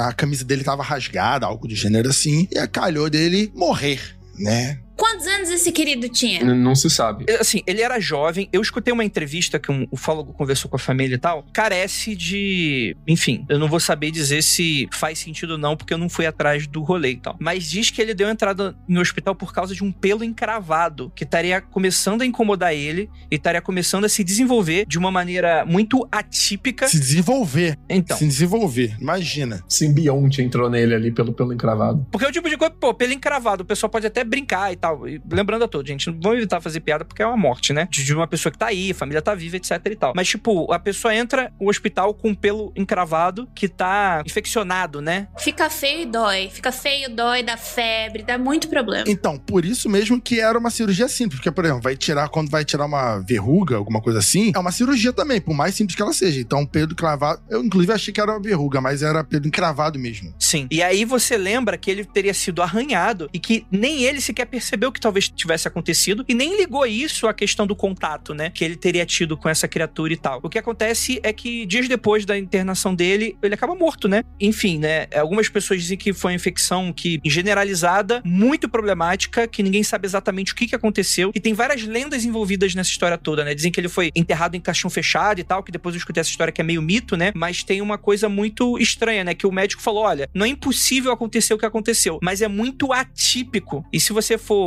levar em conta que era alguém envolvido diretamente com essa história toda, dá aí muito pano pra manga pra você imaginar que talvez ele entrou em contato com alguma bactéria alienígena, né? É, é isso, né? É isso, né? Ele entrou em contato com alguma coisa dentro desse corpo, acabou sendo se intoxicando, teria entrado em contato de fato com a pele com pele com a criatura, e acontece o que realmente aconteceria na vida real se você entrasse em contato com um ser alienígena de outro lugar, né? Que você não tem defesas contra aquilo no seu corpo, né? Então você teria. não tem nem como reagir. E foi exatamente isso que poderia ter acontecido, né? E eu não consigo fazer nenhuma ligação com os animais do zoológico morrendo. Por quê? Esses animais, eles morreram. A única coisa que conseguiram analisar de fato foi que foi algum problema no estômago. Tanto que até é, se houve é, a cogitação de que foi por envenenamento. Mas, de novo, animais de espécies diferentes foram afetados pelo mesmo problema no estômago. Então, eu, eu tentei, tipo, correlacionar alguma coisa com a chuva. Será que tinha alguma coisa na chuva que acabou afetando os animais? Que é diferente desse policial? Eu não consigo fazer a ligação entre as duas coisas. E eu acho que é por isso que essa história do zoológico, pra mim,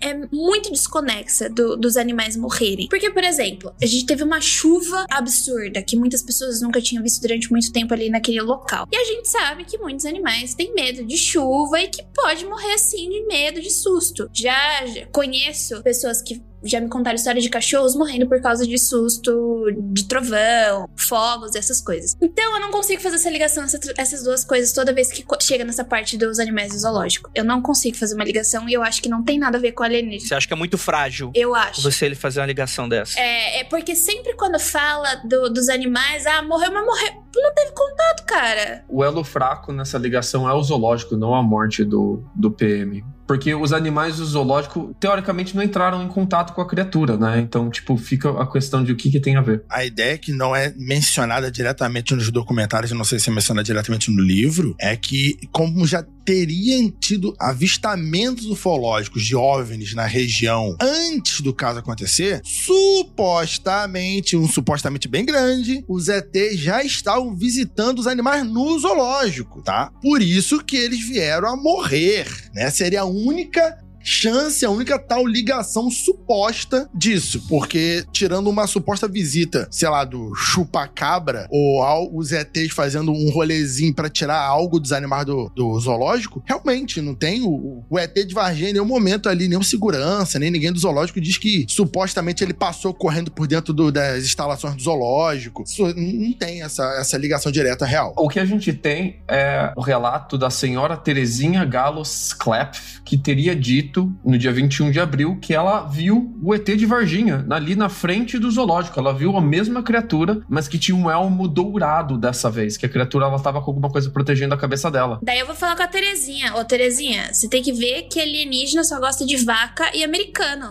Não, não vai pra zoológico perturbar os animais. Então, mas aqui eu, eu, eu não sei muito, é, tem muito pouco detalhe sobre esse relato da Terezinha. Diz ela realmente que viu no parapeito ali do restaurante do zoológico, viu o alien. Mas eu, eu gosto desse relato pelo fato de que não existe o porquê a gente acreditar que os avistamentos iam acabar no dia 20 de janeiro. Porque tem antes também, né? Tem avistamento antes, daí acontece essa treta e tem avistamento depois também. A gente tem o pico dos avistamentos ali em, no dia 20 de janeiro, porque parece que os bombeiros e os PM estavam atrás do, de chamados relacionados à criatura. A galera tava vendo, tava chamando bombeiro, eles estavam indo atrás disso. Mas, tipo, e se não pegaram todos? Não tem por que a gente achar que pegou todos. Não tem por que a gente achar que ia acabar aquilo no dia 20 de janeiro. E eu acho que isso dá um, um, uma certa. deixa o caso mais forte. Porque eu acho muito. seria muito estranho se a gente. Ah, a gente viu o fenômeno ufológico uma vez e nunca mais viu, e aquele é o caso de Varginha. Não, ele é um fenômeno vivo, que tá acontecendo, que, que continua. É um problema que tá se desenvolvendo, né? E como as mortes dos animais não foram todas de uma vez só, elas foram gradualmente acontecendo entre janeiro, antes das meninas verem o ET,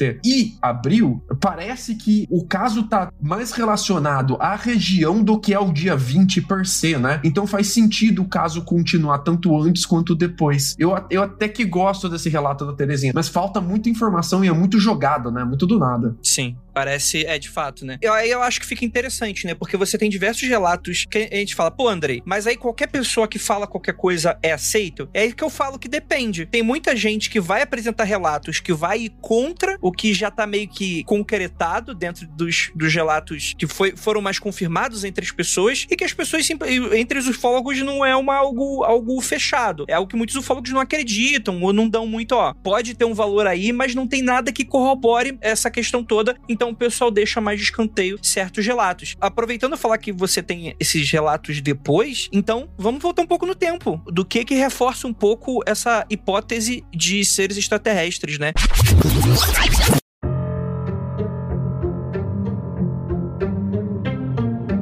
Essas criaturas elas teriam vindo da onde? A grande hipótese que os ufólogos levantam, talvez se fossem criptozoólogos fosse outra coisa, né? Fosse um pé grande. Mas, enfim, né? Os relatos estão aqui, né? Eles vão citar de que teriam ocorrido avistamentos de OVNIs na região períodos anteriores ao dia 20 de janeiro, quando foi avistada a criatura pelas três meninas. Lá pro dia 13, sete dias mais ou menos antes do, do dia 20, onde tem o avistamento das três meninas, a gente tem um relato da senhorita Oralina Augusta de Freitas, né? Que ela, junto do Marino, eles eram meio que os caseiros, eles estavam tomando conta de uma fazenda ali, onde tinha cabeça de gado, etc e tal, próximo a BR-491, lá de Minas, né? Lá no, no, no sul de Minas, e que ela escuta um barulho estranho vindo das vacas, elas estão fazendo barulho estranho e mais um outro barulho que ela tá escutando. É, eles são caseiros, né? Então o trabalho deles é ficar vigiando a fazenda, ver o que, que tá acontecendo, etc e tal. Ela sai sozinha e ela vê um objeto muito estranho, que ela depois vai citar como sendo um micro-ônibus no céu, saindo uma, uma, fumaça esbranquiçada dele, né? Então ela chama o Eurico, seu marido, para ver, e os dois vêm, né? Ele até depois fala, não, parece um submarino tal. Tem um pouco desse debate que é muito interessante, né? Eles falam que não tem janela, que seria algo meio abauloado. É um tic-tac. Pô, excelente, excelente, excelente. E, e tá saindo uma fumaça branca, né? Que, que eles falam, inclusive, eles dão uns detalhes interessantes, né? Tipo, parece que a, além da fumaça branca, dentro da, da, fumaça branca, tá saindo um efeito como se fosse de papel picado na frente do vento, né? É, é um negócio bem interessante de se ilustrar aí na situação. Eles veem esse objeto, né? Vamos colocar assim, flutuando. Eles falam que não estão nem muito no céu, mas eles também não tá no chão. Ela tá meio que flutuando ali pela região e eles vêm atravessando. Eles ficam um pouco assustados, mas eles não sabem dizer o que é isso, né? E eles também, tipo assim, estavam vendo televisão televisão, etc e tal. O relato deles é colhido bem próximo do das meninas, o que faz uma ligação direta e que cria a hipótese de que as criaturas, elas seriam criaturas extraterrestres advindas de uma nave espacial que teria, por algum motivo, se acidentado, né? A gente não sabe se ela estava apresentando defeito, qualquer coisa, mas ela teria quebrado, né? Esse partido caído na Terra em si, né? Eu gosto muito da forma com que ele descreve, e se você me permite, eu gostaria de colocar nas palavras que ele colocou, o Eurico. Por favor. O Pacatini vai perguntando para ele, vai estimulando ele a dar mais informações e ele vai falando. Um submarino. Um submarino voando em cima do pasto. É, um submarino, mais ou menos do tamanho de um micro-ônibus. Não, não é um ônibus, um micro-ônibus. Ponta arredondada, na parte de cima parecia um caroço. mas não deu bem pra ver o cocuruto dele. Aí a Oralina interrompe o marido e fala assim: Era um charuto voando em cima do pasto. Ela que fala do charuto. O Eurico completa. O submarino voava mais ou menos uns 4 metros do pasto. E numa lentidão de fazer gosto.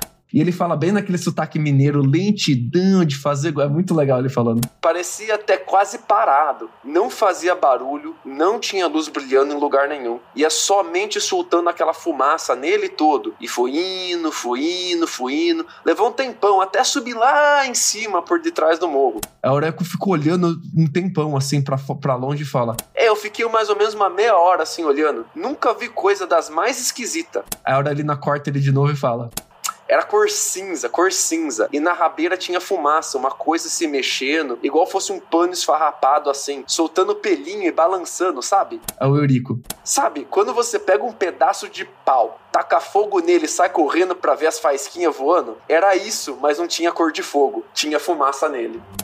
Eu acho muito legal a maneira que ele descreve, cara.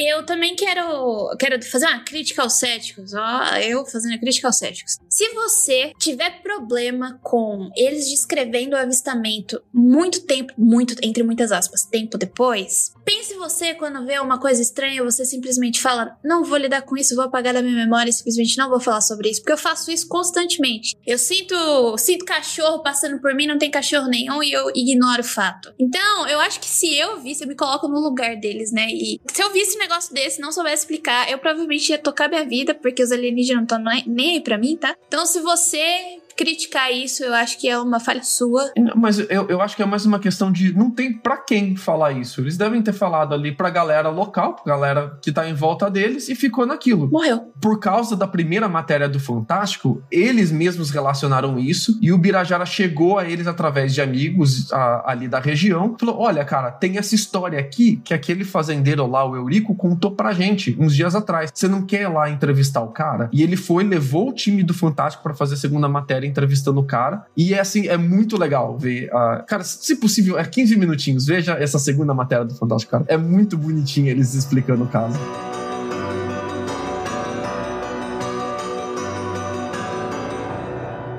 Acontece é que a gente tem um outro relato importantíssimo, mas muito polêmico para esse caso, que meses depois aparece uma outra testemunha desse exato momento, dizendo que no dia 13, naquela mesma madrugada, e aí você teria uma certa diferença de horas, né? A relação dos dias ela é um pouco complicada, mas segundo o relato, como é, o pessoal tenta costurar como sendo na mesma noite, porque faria todo sentido. Aí a gente tem o Carlos de Souza, que ele é piloto de ultraleve e ele tá andando ali na Fernão Dias, né, numa rodovia, e ele tava indo justamente para uma competição, um rolê desses aí que, que ele curtia. E ele vê esse objeto. Quando ele vê esse objeto, ele imagina, cara, isso aí deve ser um avião. Ele vê de longe, isso aí deve ser um avião caindo. A primeira coisa que ele faz é pegar o retorno e ir em direção e ele vai até onde esse suposto objeto teria caído. E lá, ele relata, teriam dezenas de militares vasculhando a região. Ele chega aí até o local da queda, ele vê objetos pelo chão, assim, metálicos. Ele, inclusive, faz uma descrição que ele teria pego um dos pedaços em mão e ele dá um relato estranho, né? Que é uma coisa meio. É como se fosse um pedaço de metal, só que ele se dobrava na mão dele. Era como se, tipo assim, ele fazia força e o metal era flexível. Não era como se fosse um metal conhecido. Sabe que essa descrição dele. Sabe qual é a descrição que ele. Essa descrição dele parece muito. Roswell. Exatamente. É a mesma descrição que os caras de, de Roswell vão dar muito tempo depois depois que a gente vai questionar se, se era a mesma coisa, mas ele vai descrever. Agora a pergunta fica: ele manja de ufologia e dá uma descrição semelhante ou ele tá falando a verdade? Ele tá inventando aquilo ali porque ele tá, conhece o caso? Sim. Né? É, muitos céticos levantam que talvez ele só gostasse de ufologia, inventou um relato e descreveu como um, um dos relatos que ele curtia que era de Roswell, né? Porque não dá pra saber, tipo, ele é a única testemunha desse caso, porque logo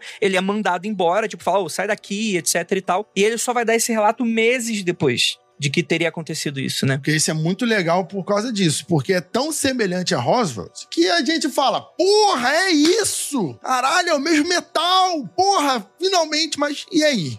Aquela coisa é conveniente demais, né? Pra um caso desse, né? Os aliens são semelhantes, devem ser, sei lá, o uniforme diferente, devem ser da mesma espécie, enfim. E a nave parece, não parece, e aí? Então é realmente é uma parada que, se acreditar, corrobora a ideia. Se não acreditar, o cara tá inventando. Então é complicado. O problema do relato do Carlos é que ele é de uma proporção muito diferente do o, o acontecido em Varginha. Em Varginha a gente tá lidando com os PMs, a gente tá lidando com o bombeiro, a gente tá lidando com o hospital regional, tá lidando com, com a galera porteira do zoológico. Aqui a gente tá falando de 40 soldados, de helicóptero, de ambulância, sabe? De militar, militar mesmo. É uma parada muito diferente. Só que assim, tem escopo para isso lá em Varginha, militar? Tem. Aquela escola de sargento que a gente falou tem 3 mil militares nela. 3 mil militares não é pouco, cara. É um puta de um contingente. É uma mega galera. Então, tipo assim, só que eu acho que seria muito difícil você ter uma parada dessa proporção antes do, do aparecimento lá do dia 20 de janeiro e a galera não fazer essa ligação direta uma coisa com a outra, assim, sabe? Eu não sei, me, me, me parece uma lacuna muito grande. Um caso me parece muito grandioso e o outro me parece muito localizado. Como é que os dois estão no mesmo lugar ao mesmo tempo? É, eu tenho até uma. Eu tenho algo exclusivo aqui para falar para vocês, aliás. Ô, oh, garoto. É, faz aquele.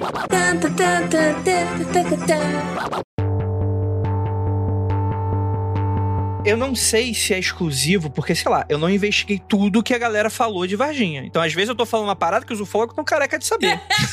eu não sei se é exclusivo. Pô, faz eu cantar a musiquinha agora não é mais exclusivo. Fa agora vai ter que ser exclusivo. É exclusivo no mundo freak. Pronto. É exclusivo. É perfeito, Rafael. Muito obrigado. Cara, eu entrei em contato com uma pessoa em off eu posso até falar quem é, que ele me deu o seguinte relato. É claro que eu conheço Varginha, a gente já gravou episódio de Varginha, só que a gente gravou há mil anos atrás. Foi episódio 20 do Mundo Free Confidencial. A gente tá gravando 400, né?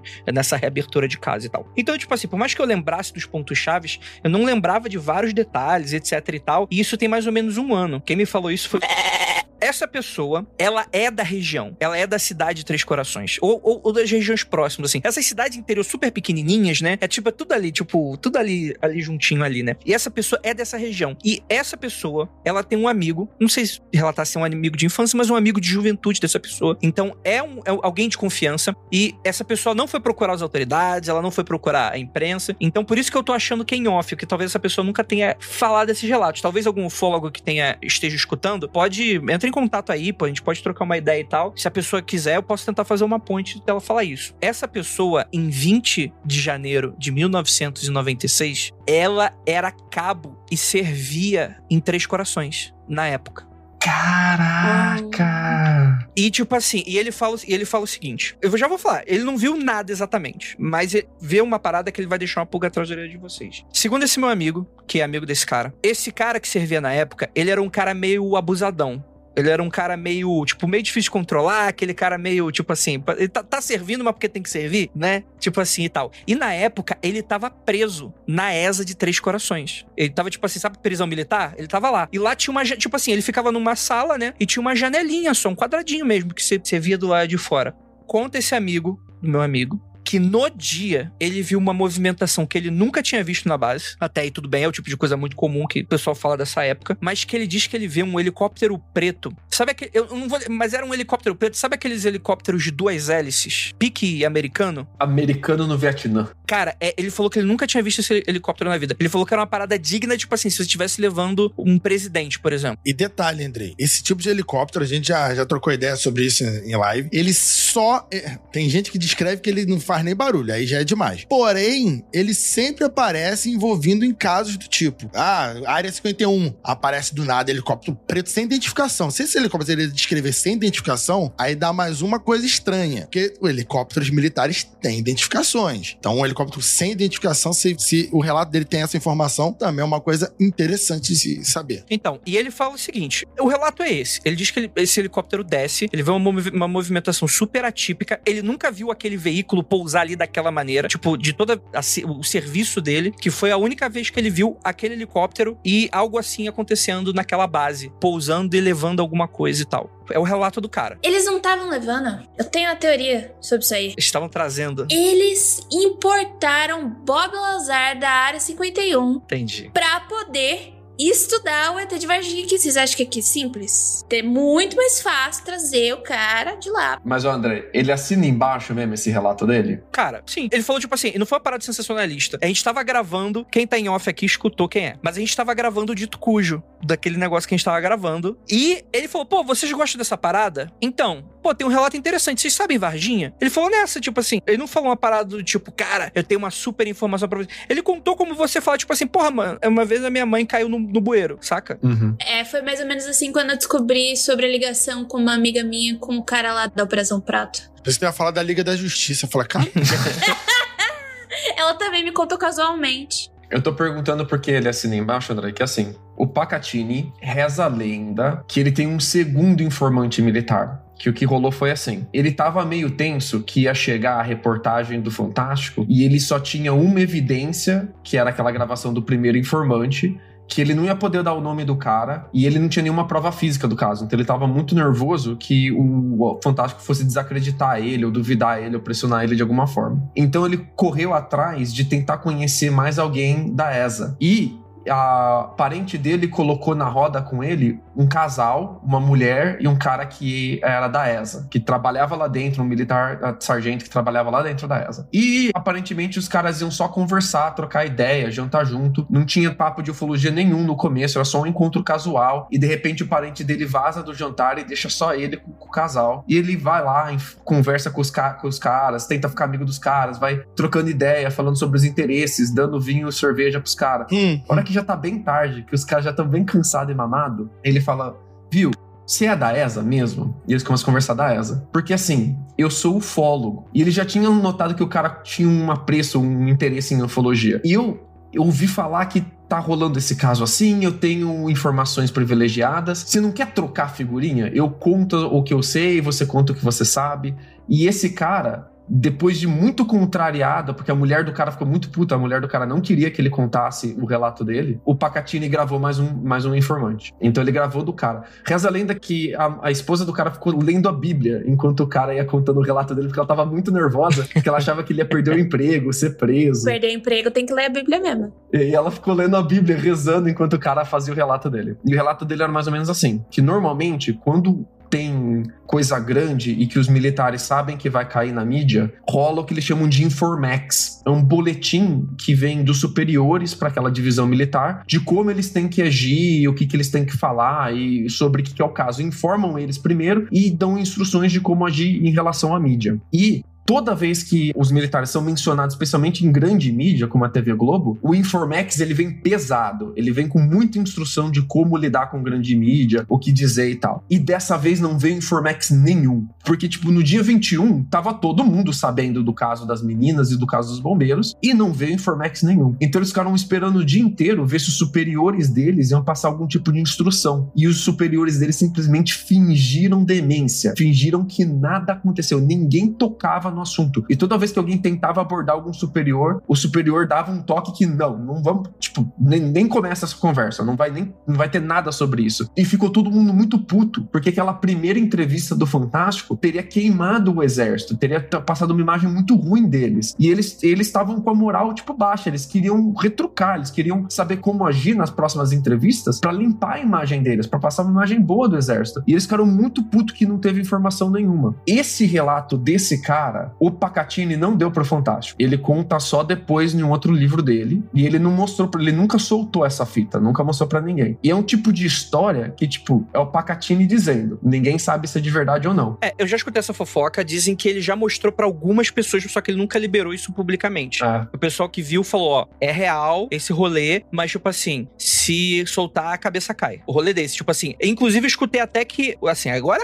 gente, fofoca, agora você acredita acredita quem quer, eu nem sei se eu acredito. Fofoca! Mas que fala, tipo assim, que o militar, ele teria inclusive aceitado gravar e se comprometido, e feito o cara se comprometer a não soltar, no sentido, tipo assim, ó, se alguém tentar matar vocês, ir contra a família de vocês, ou se alguém, ou se eu sumir da noite pro dia, porque tava rolando dentro do exército, segundo dizem, um rolê meio que o pessoal tava com medo de queima de arquivo, porque os militares que participaram da operação foi todo mundo pra cada um canto do Brasil. Tipo, eles nunca mais fizeram operações juntos, a galera que participou ali. Então o pessoal tava com puta medo. Então, uma uma das motivações de, de ter deixado essa fita ser gravada é justamente, tipo assim, ó, se acontecer uma parada comigo, você solta essa fita, sacou? Tipo, então é uma parada que nunca foi solta, porque nunca aconteceu nada com esses caras. Mas que teria isso, essa fofoca. E tem mais uma parada no relato desse cara que é muito interessante. Isso é de acordo com o Pacatini dizendo que o cara falou. É, acredita quem quer. É, que existe um braço do serviço secreto do exército dentro da ESA e que é um, um departamento separado que tem ah, duas, duas portas daquelas de corta-fogo com tranca para você entrar, sem para você falar com os caras, sem tocar a campainha. Eles vêm de lá dentro, abre uma porta, passa pelo corredor, abre a outra, aí você fala com eles. E que circulava dentro da ESA uma galera que era funcionário sem identificação desse serviço secreto, que inclusive essa galera não raspava a cabeça, não, não tinha obrigação de fazer barba, não andava, não andava fardado, para poder se misturar na região. E que as atividades desse grupo tinham se intensificado muito no mês de janeiro, antes do caso das meninas, e já tinha uma grande desconfiança da galera militar comum lá dentro de não estar tá entendendo o que tá acontecendo. Por que, que tem tanta gente do serviço secreto aqui? Porque eles estão tão movimentados? O que, que tá rolando? Então eles já estavam bastante meio que encabulados com isso. Eles falavam até que tinha um climão meio ali dentro, que eles não sabiam muito como lidar com esses caras que eram diferentes deles, que não seguiam as regras que eles seguiam, que tinham um horário estranho. E depois que não rolou o Informax sobre o, o caso do ET de Varginha, ficou todo mundo muito desconfiado do serviço secreto, porque eles tinham certeza que os caras estavam sabendo de tudo, né? Esse cara disse que estava sendo tudo muito bizarro. O relato desse cara, ele é coletado no dia 19 de fevereiro, e depois a gente nunca mais soube sobre como estava o clima lá dentro da ESA. Então a gente não sabe qual foi, tipo,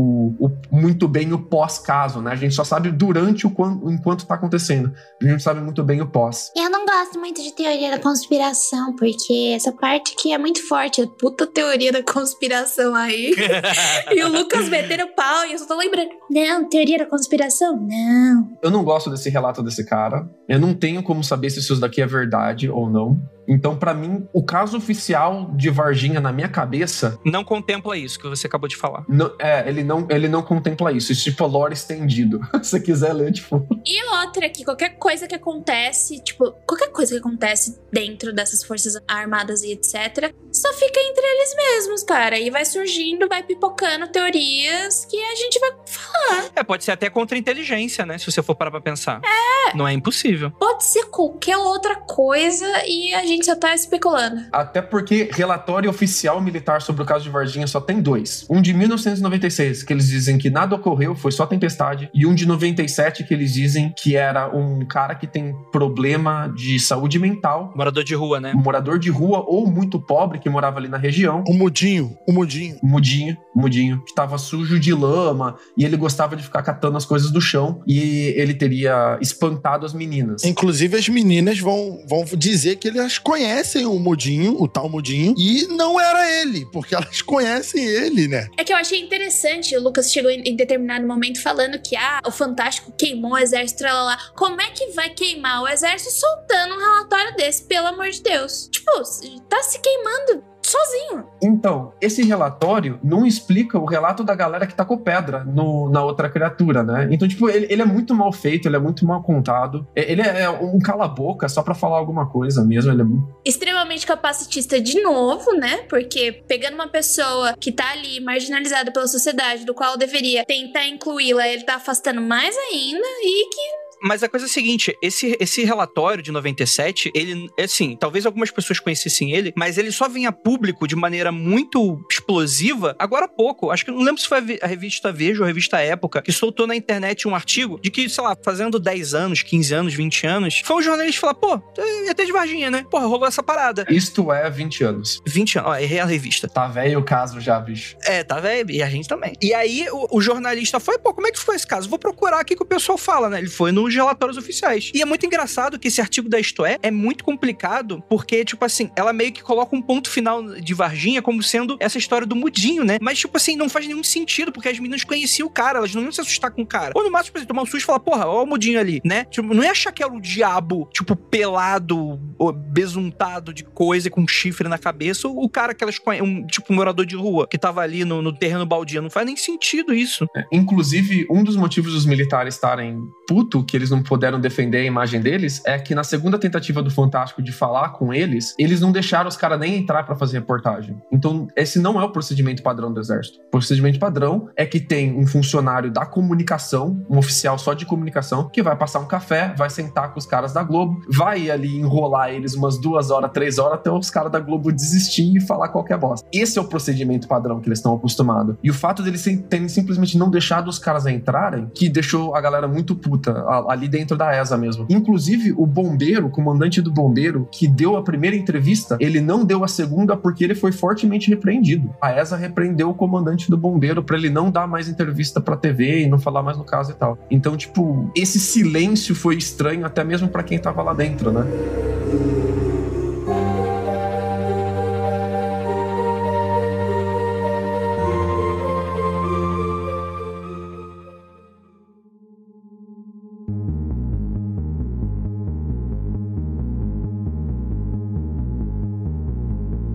Mas tem também a Deep, a teoria da conspiração profunda, aquela teoria da conspiração da teoria da conspiração. É, Deep Web, é Deep de Deep Web. Vai lá nos. Que se eu não mencionar, vai ter um ouvinte, inclusive, no chat assistindo a gente, vai ficar muito puto comigo. então eu vou mencionar, mas, cara, essa eu não acredito mesmo de que o OVNI teria sido abatido pelos americanos no Brasil, por isso que o fazendeiro viu, por isso que o outro piloto viu, e que os americanos tinham abatido o OVNI e já tava cheio de milico americano dentro de Varginha quando o OVNI caiu. Inclusive, teriam sido esses os militares que o Carlos de Souza viu ali no dia 13. Essa teoria é fortíssima. É fortíssima. É, não, ela é, é muito difundida. E os militares, inclusive, continuaram na ativa caçando esses alienígenas. Teriam sido oito capturados ao total, muito tempo depois do dia 20 de janeiro. Então, tipo, é uma teoria muito maior, muito mais grandiosa e que eu acho muito mais difícil de ter acontecido, que a gente tem muito menos evidência sobre ela. Não, eles cataram veio aqui pra Unicamp, a gente analisou até hoje, a gente tem pedaços de pele deles em, em tubos de ensaio, entendeu? E depois foi pros Estados Unidos pra ser estudado. Essa parada da Unicamp vem do fato de que partiu no dia 22 ou 23 de janeiro, não fica claro, um comboio com dois caminhões militares do hospital em direção à Unicamp. E que então eles teriam trazido um espécime que estaria vivo pro Unicamp, né? É uma teoria da conspiração. Mas não tem nada que confirma isso. Ela só vem do fato de que o tem sim, a Jay. Eu, eu, sou o próprio alienígena do, do caso de Varginha. Que escapou. Oh, uma vez, é uma história que eu gostaria muito de contar, que uma vez eu pergunto, além desse meu amigo que é de Varginha, de fato, e vivia mandando vídeos sobre o caso, uma vez eu perguntei pro meu, profe meu professor, é um professor que eu tive de laboratório de física moderna, ele foi da primeira turma de física da Unicamp. Então, sabe aquele velhinho, né? A gente sempre puxa umas conversas pra ver se mata a aula. E durante essas conversas a gente perguntou sobre o caso de Varginha né? Ele pegou e falou assim: Olha, nunca ouvi sobre, mas tinha um guardinha daqui que não ficava no campus depois das nove da noite. Eu assim, por quê? Daí ele explicou que antes a Unicamp tinha muita árvore, tal, lá, foi construída num brejo, não sei o que, não sei o que. E que quando dava nove da noite, ele via um vulto na ruazinha ali que dizem que levaram um ET de Varginha. Caralho, que, que historinha. Nos laboratórios do IB de, de anatomia. E que ele não ficava ali, que ele saía correndo depois das nove da noite. E a gente, tipo, puta, professor. É o fantasma do ET? É isso? Basicamente. Ué, tem inferno? O ET, o ET tem vida após a morte? Se tem pra gente, tem que ter pro ET, pô. Que isso? Gente, mas assim, o Lucas tá tratando dessa maneira efêmera, mas de fato é fortíssimo que pelo menos um dos alienígenas foi levado pra Unicamp, né? Pra ser dissecado e etc e tal. Pelo Badam Palhares. É, rola essa, essa teoria da conspiração que o Badam Palhares, que estaria envolvido naqueles esquemas lá, picefaria e tal, etc lá. Braço forte aí, é teórico de conspiração, né? Isso é muito comum, né? Tipo, a teoria da conspiração que se combinam, né? E que tem elementos que entram uma nas outras, né? É tipo falar que a NASA até hoje guarda coisas de alienígena. Tipo, é. a NASA não tem dinheiro nem para mandar foguete mais. Sucateada total. Ela quer liberar os alienígenas. Sai daqui. Mas, tipo assim, tá no pensamento popular que a NASA tem alguma importância grande e tal, sendo que a maioria dos lançamentos hoje não é nem feito por lá, né? São outros lugares. E, tipo assim, lança foguete, caralho. O que, que tá. Tipo, e, e toma rua de telescópio, né? Será que eles têm alguma coisa? Não, sabe, né? Mas pelo menos que controlam o mundo, né? Com certeza não, né? Mas é interessante porque tem inclusive relatos da dissecação desse, desse alienígena, né? E cara, e tem muito médico que dizem que, cara, foi envolvido. Tem um que fala que tirou a chapa do ET, da Unicamp, inclusive, que ele fala que não viu o ET, mas que ele acha que pode ser o ET, que foi o cara que falou, tipo, chegou uma pá de militares com um saco preto e, e, e com o Vic Vaporub, porque falou que o cheiro era fortíssimo, né? É uma coisa que a gente quase não fa- falou só no, no início, né? Do, do cheiro De amônia. que a mãe do, das duas meninas e, e que conhece a Katia, né, falou do cheiro, né? Mas dizem que de fato esses alienígenas, é, tipo, não sabe exatamente se é a substância em volta do corpo, se é eles que exalam isso de alguma maneira, mas é um cheiro de amônia muito forte. Enfim, né? Esse relato diz que o cara, tipo, bateu lá os militares com um saco preto e tal, falando que é a exumação de corpo de família importante lá da região sul, lá de, de, de Minas, né? Que bateu lá pra tirar a chapa e falou, ó. Só que, tipo assim, foi super apressado, né? Só que no caso não foi apressado, foi apressado pra esconder da parada, né? Então o cara não chegou a ver o corpo. Foram os militares orientados pelo cara que prepararam ali, que tirou a foto lá do, do raio-x. E na hora de puxar a chapa, quando a chapa tava sendo impressa, tipo assim, os caras já meteram já no papel, o cara não conseguiu nem ver direito o que que era. Mas ele jura de pé junto que, que rolou mesmo. E esse cara não dá entrevista hoje, né? Isso que é o mais complicado, né? Tem muitos relatos que o pessoal não, dá, não topa dar entrevista. Tem muitos relatos que o pessoal dá entrevista, mas não quer ser identificado, que transforma num- o relato numa coisa meio. Acredita quem quiser? Né? A pessoa não tá dando ca- cara a tapa ali. Mas tem muito relato, né? E muito fala da Unicamp. Aí tem a teoria da conspiração master, né? Que os brasileiros terão trocado ET de Varginha pra levar o Marcos Ponte pro espaço, né? mas essa aí é uma loucura demais, mano. Antes a gente tivesse ficado com o ET de Varginha. Já que você apertou a loucura, eu tava, eu tava olhando os vídeos assim pra me dar. para ver se eu achava alguma coisa em jocosa. E eu achei uma hoje aí que. Eu não vou nem falar de quem, quem falou isso, porque é um cara meu conhecido que ele escutou na faculdade. Que o ET de Varginha era uma conspiração da NASA, dos militares da NASA, não, os militares americanos da NASA e da Danone. o Lucas. Peraí, peraí, peraí. Peraí, como, como que chegou nisso? Eu acho que eu sei como chegou nisso. Então, a história é que, algum motivo, essa pessoa foi contar sobre, sobre coisas aleatórias que ela acredita na faculdade e tal, e disse que a Danone era a que patrocinava as coisas do ET de Varginha. Por quê? Por quê? Porque, supostamente, aí que tá o lance da explicação desse cara, ele não vai dizer que foi ela que deu toda a explicação, mas ao explicar pros alunos, ela, aí ele vai dizer, olha, na década de 90, 80, a gente via muito os astronautas comendo papinha, os negócios assim, e a mulher disse que isso parecia Danone. Ai, não, meu Deus. não, não. Não. Chega até a ser fofinho os alienígenas comendo. Era uma senhora de Ingênuo, 50 né? anos. Era uma senhora de 50 anos que deu essa descrição. Eu escutei outro rolê desse aí. Qual é a sua versão? A versão que eu tinha escutado é que o, o- um dos ETs que estava vivo ainda, o pessoal tentou alimentar eles. E disseram que, tipo assim, as únicas coisas que ele teria aceitado comer mesmo que pouco, né? Acho que ele teria morrido logo depois, né? Não, não por causa do que ele ingeriu, tá, gente? É porque ele já tava. Foi. Ah, A Danone vindo processar o mundo freak. Não, pelo contrário, Danone, patrocina a gente. Entre em contato com o Spotify, vamos patrocinar a gente. É, mas dizem que ele teria aceitado comer só um, um matinho ali da região, uma, uma espécie de vegetação assim, e Danone. Talvez possa ter surgido daí é, essa teoria da conspiração. Pode ser daí que ela tirou essa informação. Os caras alimentaram o ET com Danone. Ah, mano, sei lá, bicho. O cara abriu a geladeira, tinha. Porra, se tivesse todinho, era todinho que o cara teria O oferecido. que, que sei tem lá, de porra. pastorzinho líquido pra alimentar essa criatura aqui? Porra, É, ué, iogurte. tipo- Toma. Mano, se eu tô nas últimas, Danone é muito bem-vindo.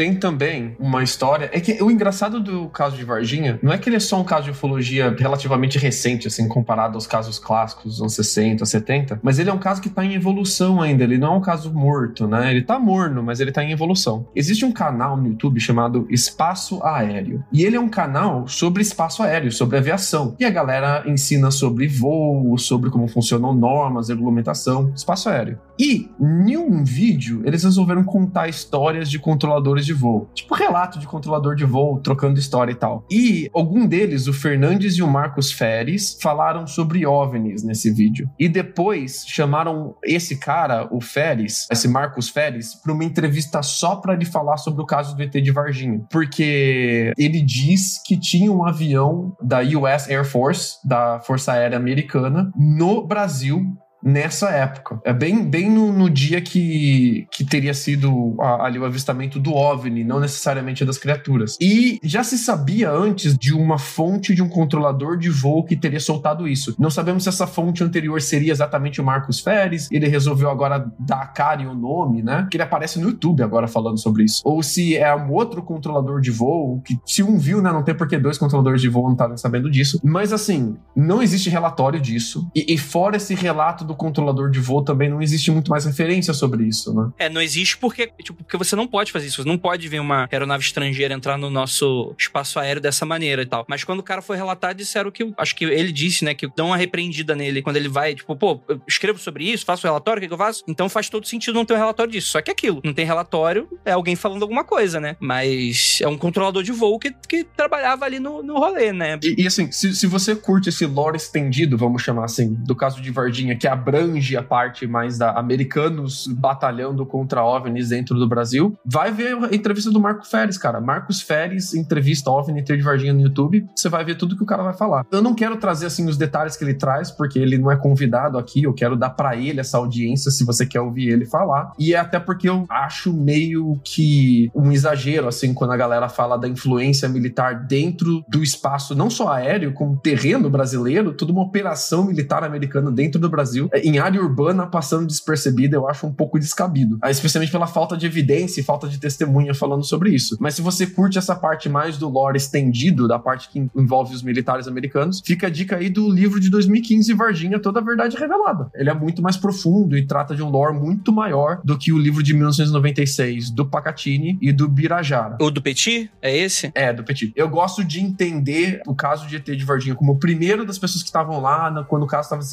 desenrolando, acontecendo, e depois outros ufólogos que foram chegando mais tarde, fazendo outras investigações deles e tal. Então, aí você já tá fora desse núcleo, o Birajara e Pacatini, e talvez isso seja até interessante, né? Ver a opinião de outros ufólogos sobre o caso seja até muito legal, adicione aí ao quanto você aprende sobre o caso. Não, a gente não, aqui não dá palco pro americano, não, só palco pra ufólogo brasileiro doido. Porra, com mais dá palco pro americano, bando hoje, de... Hoje não. Pela saco de americano. Vou até perguntar pro Lucas, talvez que ele chegou a ler os livros e tal, porque para mim essa é a parte mais fraca de todo o relato. Por mais que é estranho, porque parece que os militares já estão sabendo, né? A resposta militar, ela é muito rápida, o que pro Brasil é meio estranho. Então dá, dá a entender que, tipo, eles já estavam sabendo. É por isso que tem aquela ideia que a gente pulou no começo para ir para direto pro caso Varginha, é que foi o NORAD americano que alerta Sim. Sobre a entrada de, de um objeto voador não identificado. Não curta essa história. Não curta essa história. Na, no rolê, né? No, no espaço aéreo brasileiro. E aí os militares já prontificam se se organizam de uma forma que vai ter uma resposta mais rápida. A comando dos americanos. Isso. É, supo... tem duas versões. A, a comando ou a aviso. Né? Não foi bem o comando, ah, vai lá e faz tal coisa, mas se os militares americanos deram o bizu, depois eles cobraram, levaram a testemunha embora, levaram o flagrante. Então, eu não gosto justamente por causa disso. Eu acho que não tem métodos de você captar um OVNI de uma maneira clara, objetiva, se quer derrubar um desses bichos, mano. Eu acho que já tá, depois desse escândalo aí do tic-tac, eu acho que já tá, assim, na minha concepção, minha visão de mundo, do que eu tirei sobre todo, todas essas novas notícias sobre ufologia. Cara, para mim, os americanos podem ser talvez o que estejam mais próximos de saber o que, que é. Agora, eu não acho que eles têm resposta efetiva para isso. Para mim, o OVNI entra dentro dos Estados Unidos, o pessoal não tem resposta nenhuma, não sabe prever, não sabe lidar, não sabe o que é. Então, se eu, assim, então seria incoerente da minha parte achar isso e achar que em 96 os caras, porra, tinham um puta binóculo doido do caralho lá do satélite que vai, que viaja, tipo, não apenas o espaço aéreo americano, como o brasileiro, porra, a milhões de quilômetros o cara enxerga, ó, tem um OVNI caindo aí. Porra, isso era tipo assim, parece que é Civilization 6 quando você desbloqueia satélite e você passa a ver tudo ao mesmo tempo, você abre a, o mapa. não é assim que funciona, né, caralho? Então, eu não sei né, se eles olhavam a Rússia. Eu sei que a Rússia tem muito grande. Mas o lance é que eles não derrubaram o OVNI, né? Por isso que, por exemplo, tem lá o relato da, dos dois campesinos ali, que eles vão descrever que o OVNI tava meio com defeito. Tá ligado? Mas como é então? Mas como é que eles sabem que o- tem um, tem um OVNI no Brasil com defeito? Como é que eles vão saber isso? Não, eles não sabiam que tava com defeito. Eles sabiam que ele entrou. É, eles teriam abatido o OVNI fora do Brasil, mas ele não teria caído totalmente. Ele vem cair no Brasil, sacou? Ele tá fugindo. Então, a parte de abater também depende. Vai ter umas que eles só vão detectar o OVNI no território nacional, e aí vai ter outras histórias que vão dizer que eles, a- eles abateram, Então, mas pra mim é a parte mais fraca. eles abateram, e aí o OVNI vai, vai vir perambulando até o Brasil. Vai ter essas duas ideias básicas. Uma que os americanos detonaram e outra que não. Ai, gente, ó, eu vou falar uma coisa pra vocês. Desde que a treta de Plutão ser planeta ou planeta não, ser político, porque foi um dos únicos planetas descobertos pelos Estados Unidos, os Estados Unidos quer o tempo inteiro tomar partido de que ele fez primeiro, entendeu? O tempo inteiro os Estados Unidos tá tentando fazer isso. Ah, eu fui o primeiro que abati, então é meu, etc. Eu fui o primeiro que descobri, então precisa ser tal. Não cola muito pra mim, não, viu? É, Eu acho fraco. O que, que no livro tem, Lucas, que tenta sustentar essa hipótese de que pelo menos eles estavam sabendo, os americanos estavam sabendo do que ia rolar aqui no Brasil? Como fonte mesmo, não. Ele só fala que é isso. Ah, entendi. Ah, é, realmente é muito fraco. Ah, não sei se o cara não tá revelando fonte, mano, mas até aí, cara, é complicado. É aquele famoso, acredita quem quer. Eu não acredito porque não, não é o que, na minha visão, possa ter acontecido. Mas eu posso estar errado. Isso tem aquela ideia que os americanos têm um grande acordo mundial, que supostamente com esses países aqui da América, que se tiver casos ufológicos, vai pra eles. Sabe? Sempre tem essa, essa- essas paradas de o americano é o super-herói. É, então. Cara, eu até acho possível essa porra cair, os militares pegaram e, falar, e ligaram pros americanos e falaram: pô, tô com uma parada aqui, eu não sei, vocês querem? Vamos fazer uma troca aí de, de- de inteligência, alguma cooperação. O Marcos Pontes. por- Não, Marcos Ponte não, é Marcos Ponte não. eu já vi, tipo assim, é aquela coisa do, do Bolsonaro batendo continência pra bandeira americana, saca? É isso que eu ia falar, exatamente isso. Putz, aí então caiu aqui, alô americano. É o seguinte, pô, que. Não, não. Mas pra mim faz todo sentido fazer uma merda dessa. não. Toma dar de presente, né? Aí chega a caixa da T de Varginha com um laço em cima pro. Quem, qual presidente tava na época? Ai, Deus. O Clinton, não sei quem que tava na época do presidente americano. Pro cara abrir, tipo assim, eu não duvido disso. Agora, que os americanos estavam sabendo e que fizeram acontecer aqui, eu acho complexo. Complexo. Porra, vê a Operação Prato, caralho. Operação Prato, tipo, os malucos engajaram perseguição e quase deram tiro no bicho e não tem nada. Tipo, e os americanos avisaram? Não, é assim. Não sei, cara. Complicado. Assim, eu também não acredito nessa versão que os americanos sabiam de tudo, não. Mas comparando com a versão prato, tem uns 20 anos aí de distância, né? Não. A versão prato é da. Cara, tem 10 anos de distância. Tem 10 anos só de A distância. Operação Tem, Prato, é, né? É, 80. né, de, é de 86? 86. 86. Ah. Não, desculpa. ah, Não, desculpa, eu confundi. É Noite Oficial dos OVNIs, perdão. Noite Oficial dos OVNIs, não é Operação Prato. O Operação Prato, eu, achar, eu acho que era de 76, 76, pô. É, 76, eu acho. Mas o Noite Oficial, eu acho que. Eu posso estar errando todas as. É de 10 em 10 anos mesmo no Brasil, né, bicho?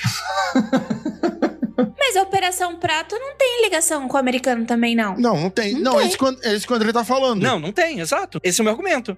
O Operação Prato, nem o Noite Oficial tem ligação com o americano. Nenhum dos ligação com o americano. É, nenhum dos dois. Então, isso que ele tá falando, que era, pô, supostamente os americanos tá sabendo também, entendeu? Eu acho que a gente não precisa ir tão longe assim, não, cara. Porque, assim, avistamento de OVNI naquela região de Três Corações, Pouso Alegre, São Gonçalo, Sapucaí, Campanha, Três Pontas, São Bento da Badé, Córrego de Ouro, Passa Quatro, Adrelândia, direto, direto casinho de OVNI ali, o tempo inteiro. Então, existe a possibilidade ainda de que os avistamentos do OVNI submarino, com o cucuruco que não foi visto, eu gosto muito da descrição do Eurico, cara. Eurico, você mora no meu coração, cara. Do submarino sem cucuruco, não ter ligação com a criatura. Tem essa, tem essa possibilidade também. De isso daqui que a gente tá falando do dia 13 de janeiro, que foi o avistamento do OVNI, ser, tipo, esse- essa relação com esse quadro de que tá sempre rolando avistamento naquela região e separado tem essa parada da criatura. Porque fora essa, tipo, fora essa, esse fato de que teve avistamento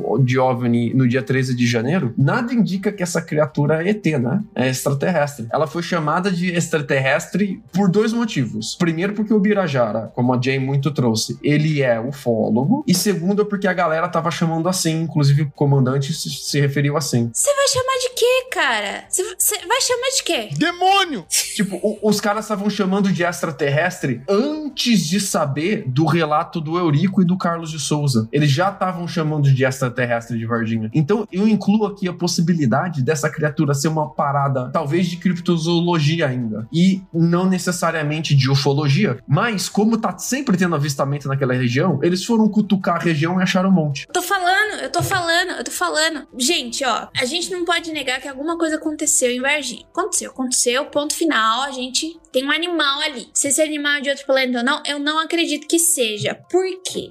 Porque tem um episódio aí, os das sereias, eu acho, que eu falei que os nossos oceanos, eles são alienígenas. A água que veio dos nossos oceanos é fruto de meteoritos, meteoros que bateram aqui na Terra e foram depositando essa água em forma de gelo que eles trouxeram. E tem muito animal bizarro no fundo do mar.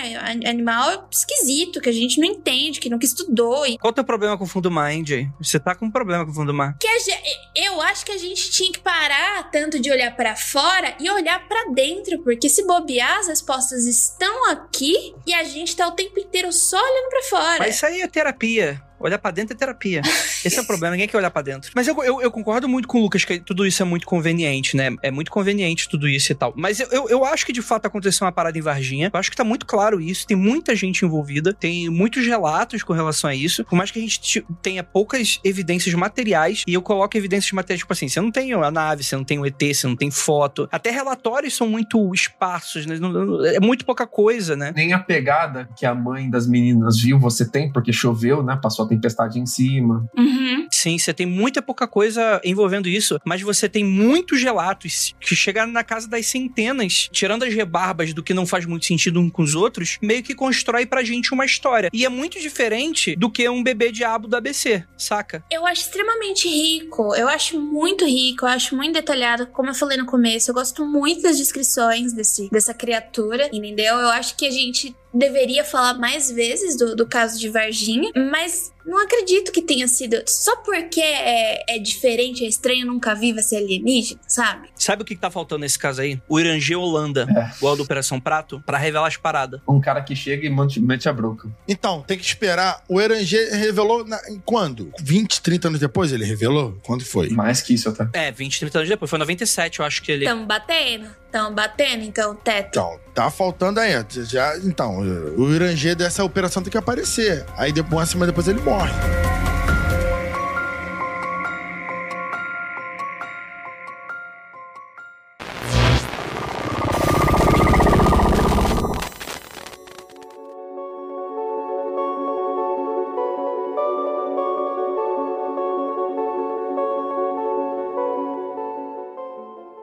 Tem umas paradas que eu queria trazer aqui, que são lançamentos sobre Varginha na cultura pop brasileira. E que pouca gente sabe. Ah, sim. Tem o curta-metragem chamado 1996, do diretor mineiro Rodrigo Brandão, que ele faz tipo um bruxo de Blair do ET de Varginha. É inteiro feito em VHS, acompanha a trajetória de dois adolescentes que estão indo pra Varginha no dia 20 de janeiro de 96. Eles acabam se perdendo na mata à noite e são encontrados pelo extraterrestre. É um curta que foi exibido na 23ª Mostra de Cinema de Tiradentes. E, cara, é maneiro. É super low budget, baixo orçamento, feito em VHS. Mas a, a, a- solução dele pro baixo orçamento de fazer de estilo documental ficou bem maneiro, ficou legal. E, escuta essa, em setembro de 2019, a Agência Nacional de Cinema, nossa grande Ancine, aprovou um filme que seria sobre o caso de Varginha como pano de fundo, com um orçamento de 7 milhões de reais. O filme estava programado para sair em 2021 originalmente e ninguém sabe de nada sobre esse filme até agora. É um longa de aventura e comédia. É golpe. Queria mostrar 20 anos depois Emerok, o ET, que se misturou aos moradores e até aprendeu os costumes mineiros. Caralho, é o Paul! É o Paul! Ah, muito bom! É o Paul! Muito bom. Eles estão esperando coletar alguns relatos do ET de Varginha, de como foi a estadia dele lá. Caralho, vai ser o filme igual o Paul, só que versão Varginha. Vai ser foda. Excelente. Que da hora. Adorei. Quando eles liberaram essa verba, era pra Camisa Listrada de BH tá produzindo o filme. Vamos cutucar, galera, se vocês conhecem produção de Camisa Listrada, vocês têm algum contato, cutuquem eles. Vamos ver o que que sai dali. Eu quero muito, eu tô muito curioso pra ver se- o que que aconteceu com essa produção. É, é, porque, tipo assim, fazer filme no Brasil é muito diferente de fazer filme nos Estados Unidos, né? Então, tipo assim, é normal ter atraso, esse tipo de coisa. Então, sei lá, só pra ter uma notícia, acho válido, pô. Tô interessadíssimo. E eu queria falar, falar de mais um aqui, que é de um youtuber. Youtuber, cara, YouTube também é mídia, as pessoas têm super produções para o YouTube, não tem por que a gente tratar o YouTube como se fosse mídia também, cara, e como se não fosse cultura pop. Tem, de março de 2019, o youtuber Renato Humberto lançou na série de vídeos Nerd Doc no canal Nerd Show o documentário A Verdade sobre ET de Varginha. É muito bom. É muito bom, é bom, cara. Vai ver o documentário do cara, A Verdade sobre ET de Varginha. Assim, é raso no sentido, tipo assim, são, são informações que quem conhece o caso já conhece e tal, mas, tipo assim, é muito bem produzido, é muito legal. Tipo, pra quem não conhece o caso, é show de bola. Eu, eu defendo que o ET de Varginha também entre no folclore nacional. Ele é nosso, ele é do Brasil, will, will, will, will. A história do ET, do ET de Varginha era contada pra mim porque, tipo, quando aconteceu o caso de Varginha, eu tinha acabado de nascer. Então ele era contado pra mim na mesma. Por que será? Por que será? ou, ou ET grávida. Caraca, foi você que caiu da, da chuva, né? Ah, tudo faz sentido. Essa coisa esbugalhada aqui, vou catar pra ver o que, que vai dar. Me contava muito com a, a mesma história do Chupacabra. Eram histórias pra mim muito paralelas. Sim, sim, sim. Muito próximas também, né? Elas viveram pra mim como, tipo, histórias do, do povo brasileiro que aconteceu e que, olha aí, ó, toma cuidado por onde você anda esses matos aí. Literalmente. É, o Cautionary Tale, né, mano? Tem sempre, sempre detalhes que os ouvintes vão falar. Ah, vocês não falaram detalhe XYZ, mas é, são muitas coisas, são muitos detalhes. Gente, eu acho que o, o caso Varginha, tipo, merece inclusive uma série de podcasts. Isso que eu ia falar. Não dá pra gente abordar tudo por um episódio, né? Então, assim, financia os produtores de conteúdo que você gosta, financiando, dá, dá chance de fazer coisas legais. Eu tô trabalhando umas paradas aí, mas eu não posso falar, porque envolve o governo americano. então, eu tô fazendo um trabalho de contra-inteligência falando que não faz sentido todas as teorias. Gente, gostaria muito de agradecer muitíssimo a todos vocês que ficaram até aqui. Essa live maravilhosa que adicionou bastante aqui junto com a gente para, porra, episódios com, com conteúdo exclusivo que você não encontra em nenhum outro, né? Com informações exclusivas do caso. Só pra assinantes. E você que tá terminando de escutar do podcast aí no Spotify, e essa mesa maravilhosa, né, que tá aqui com a gente. Então é isso. Gostaria de agradecer e não olhem para trás.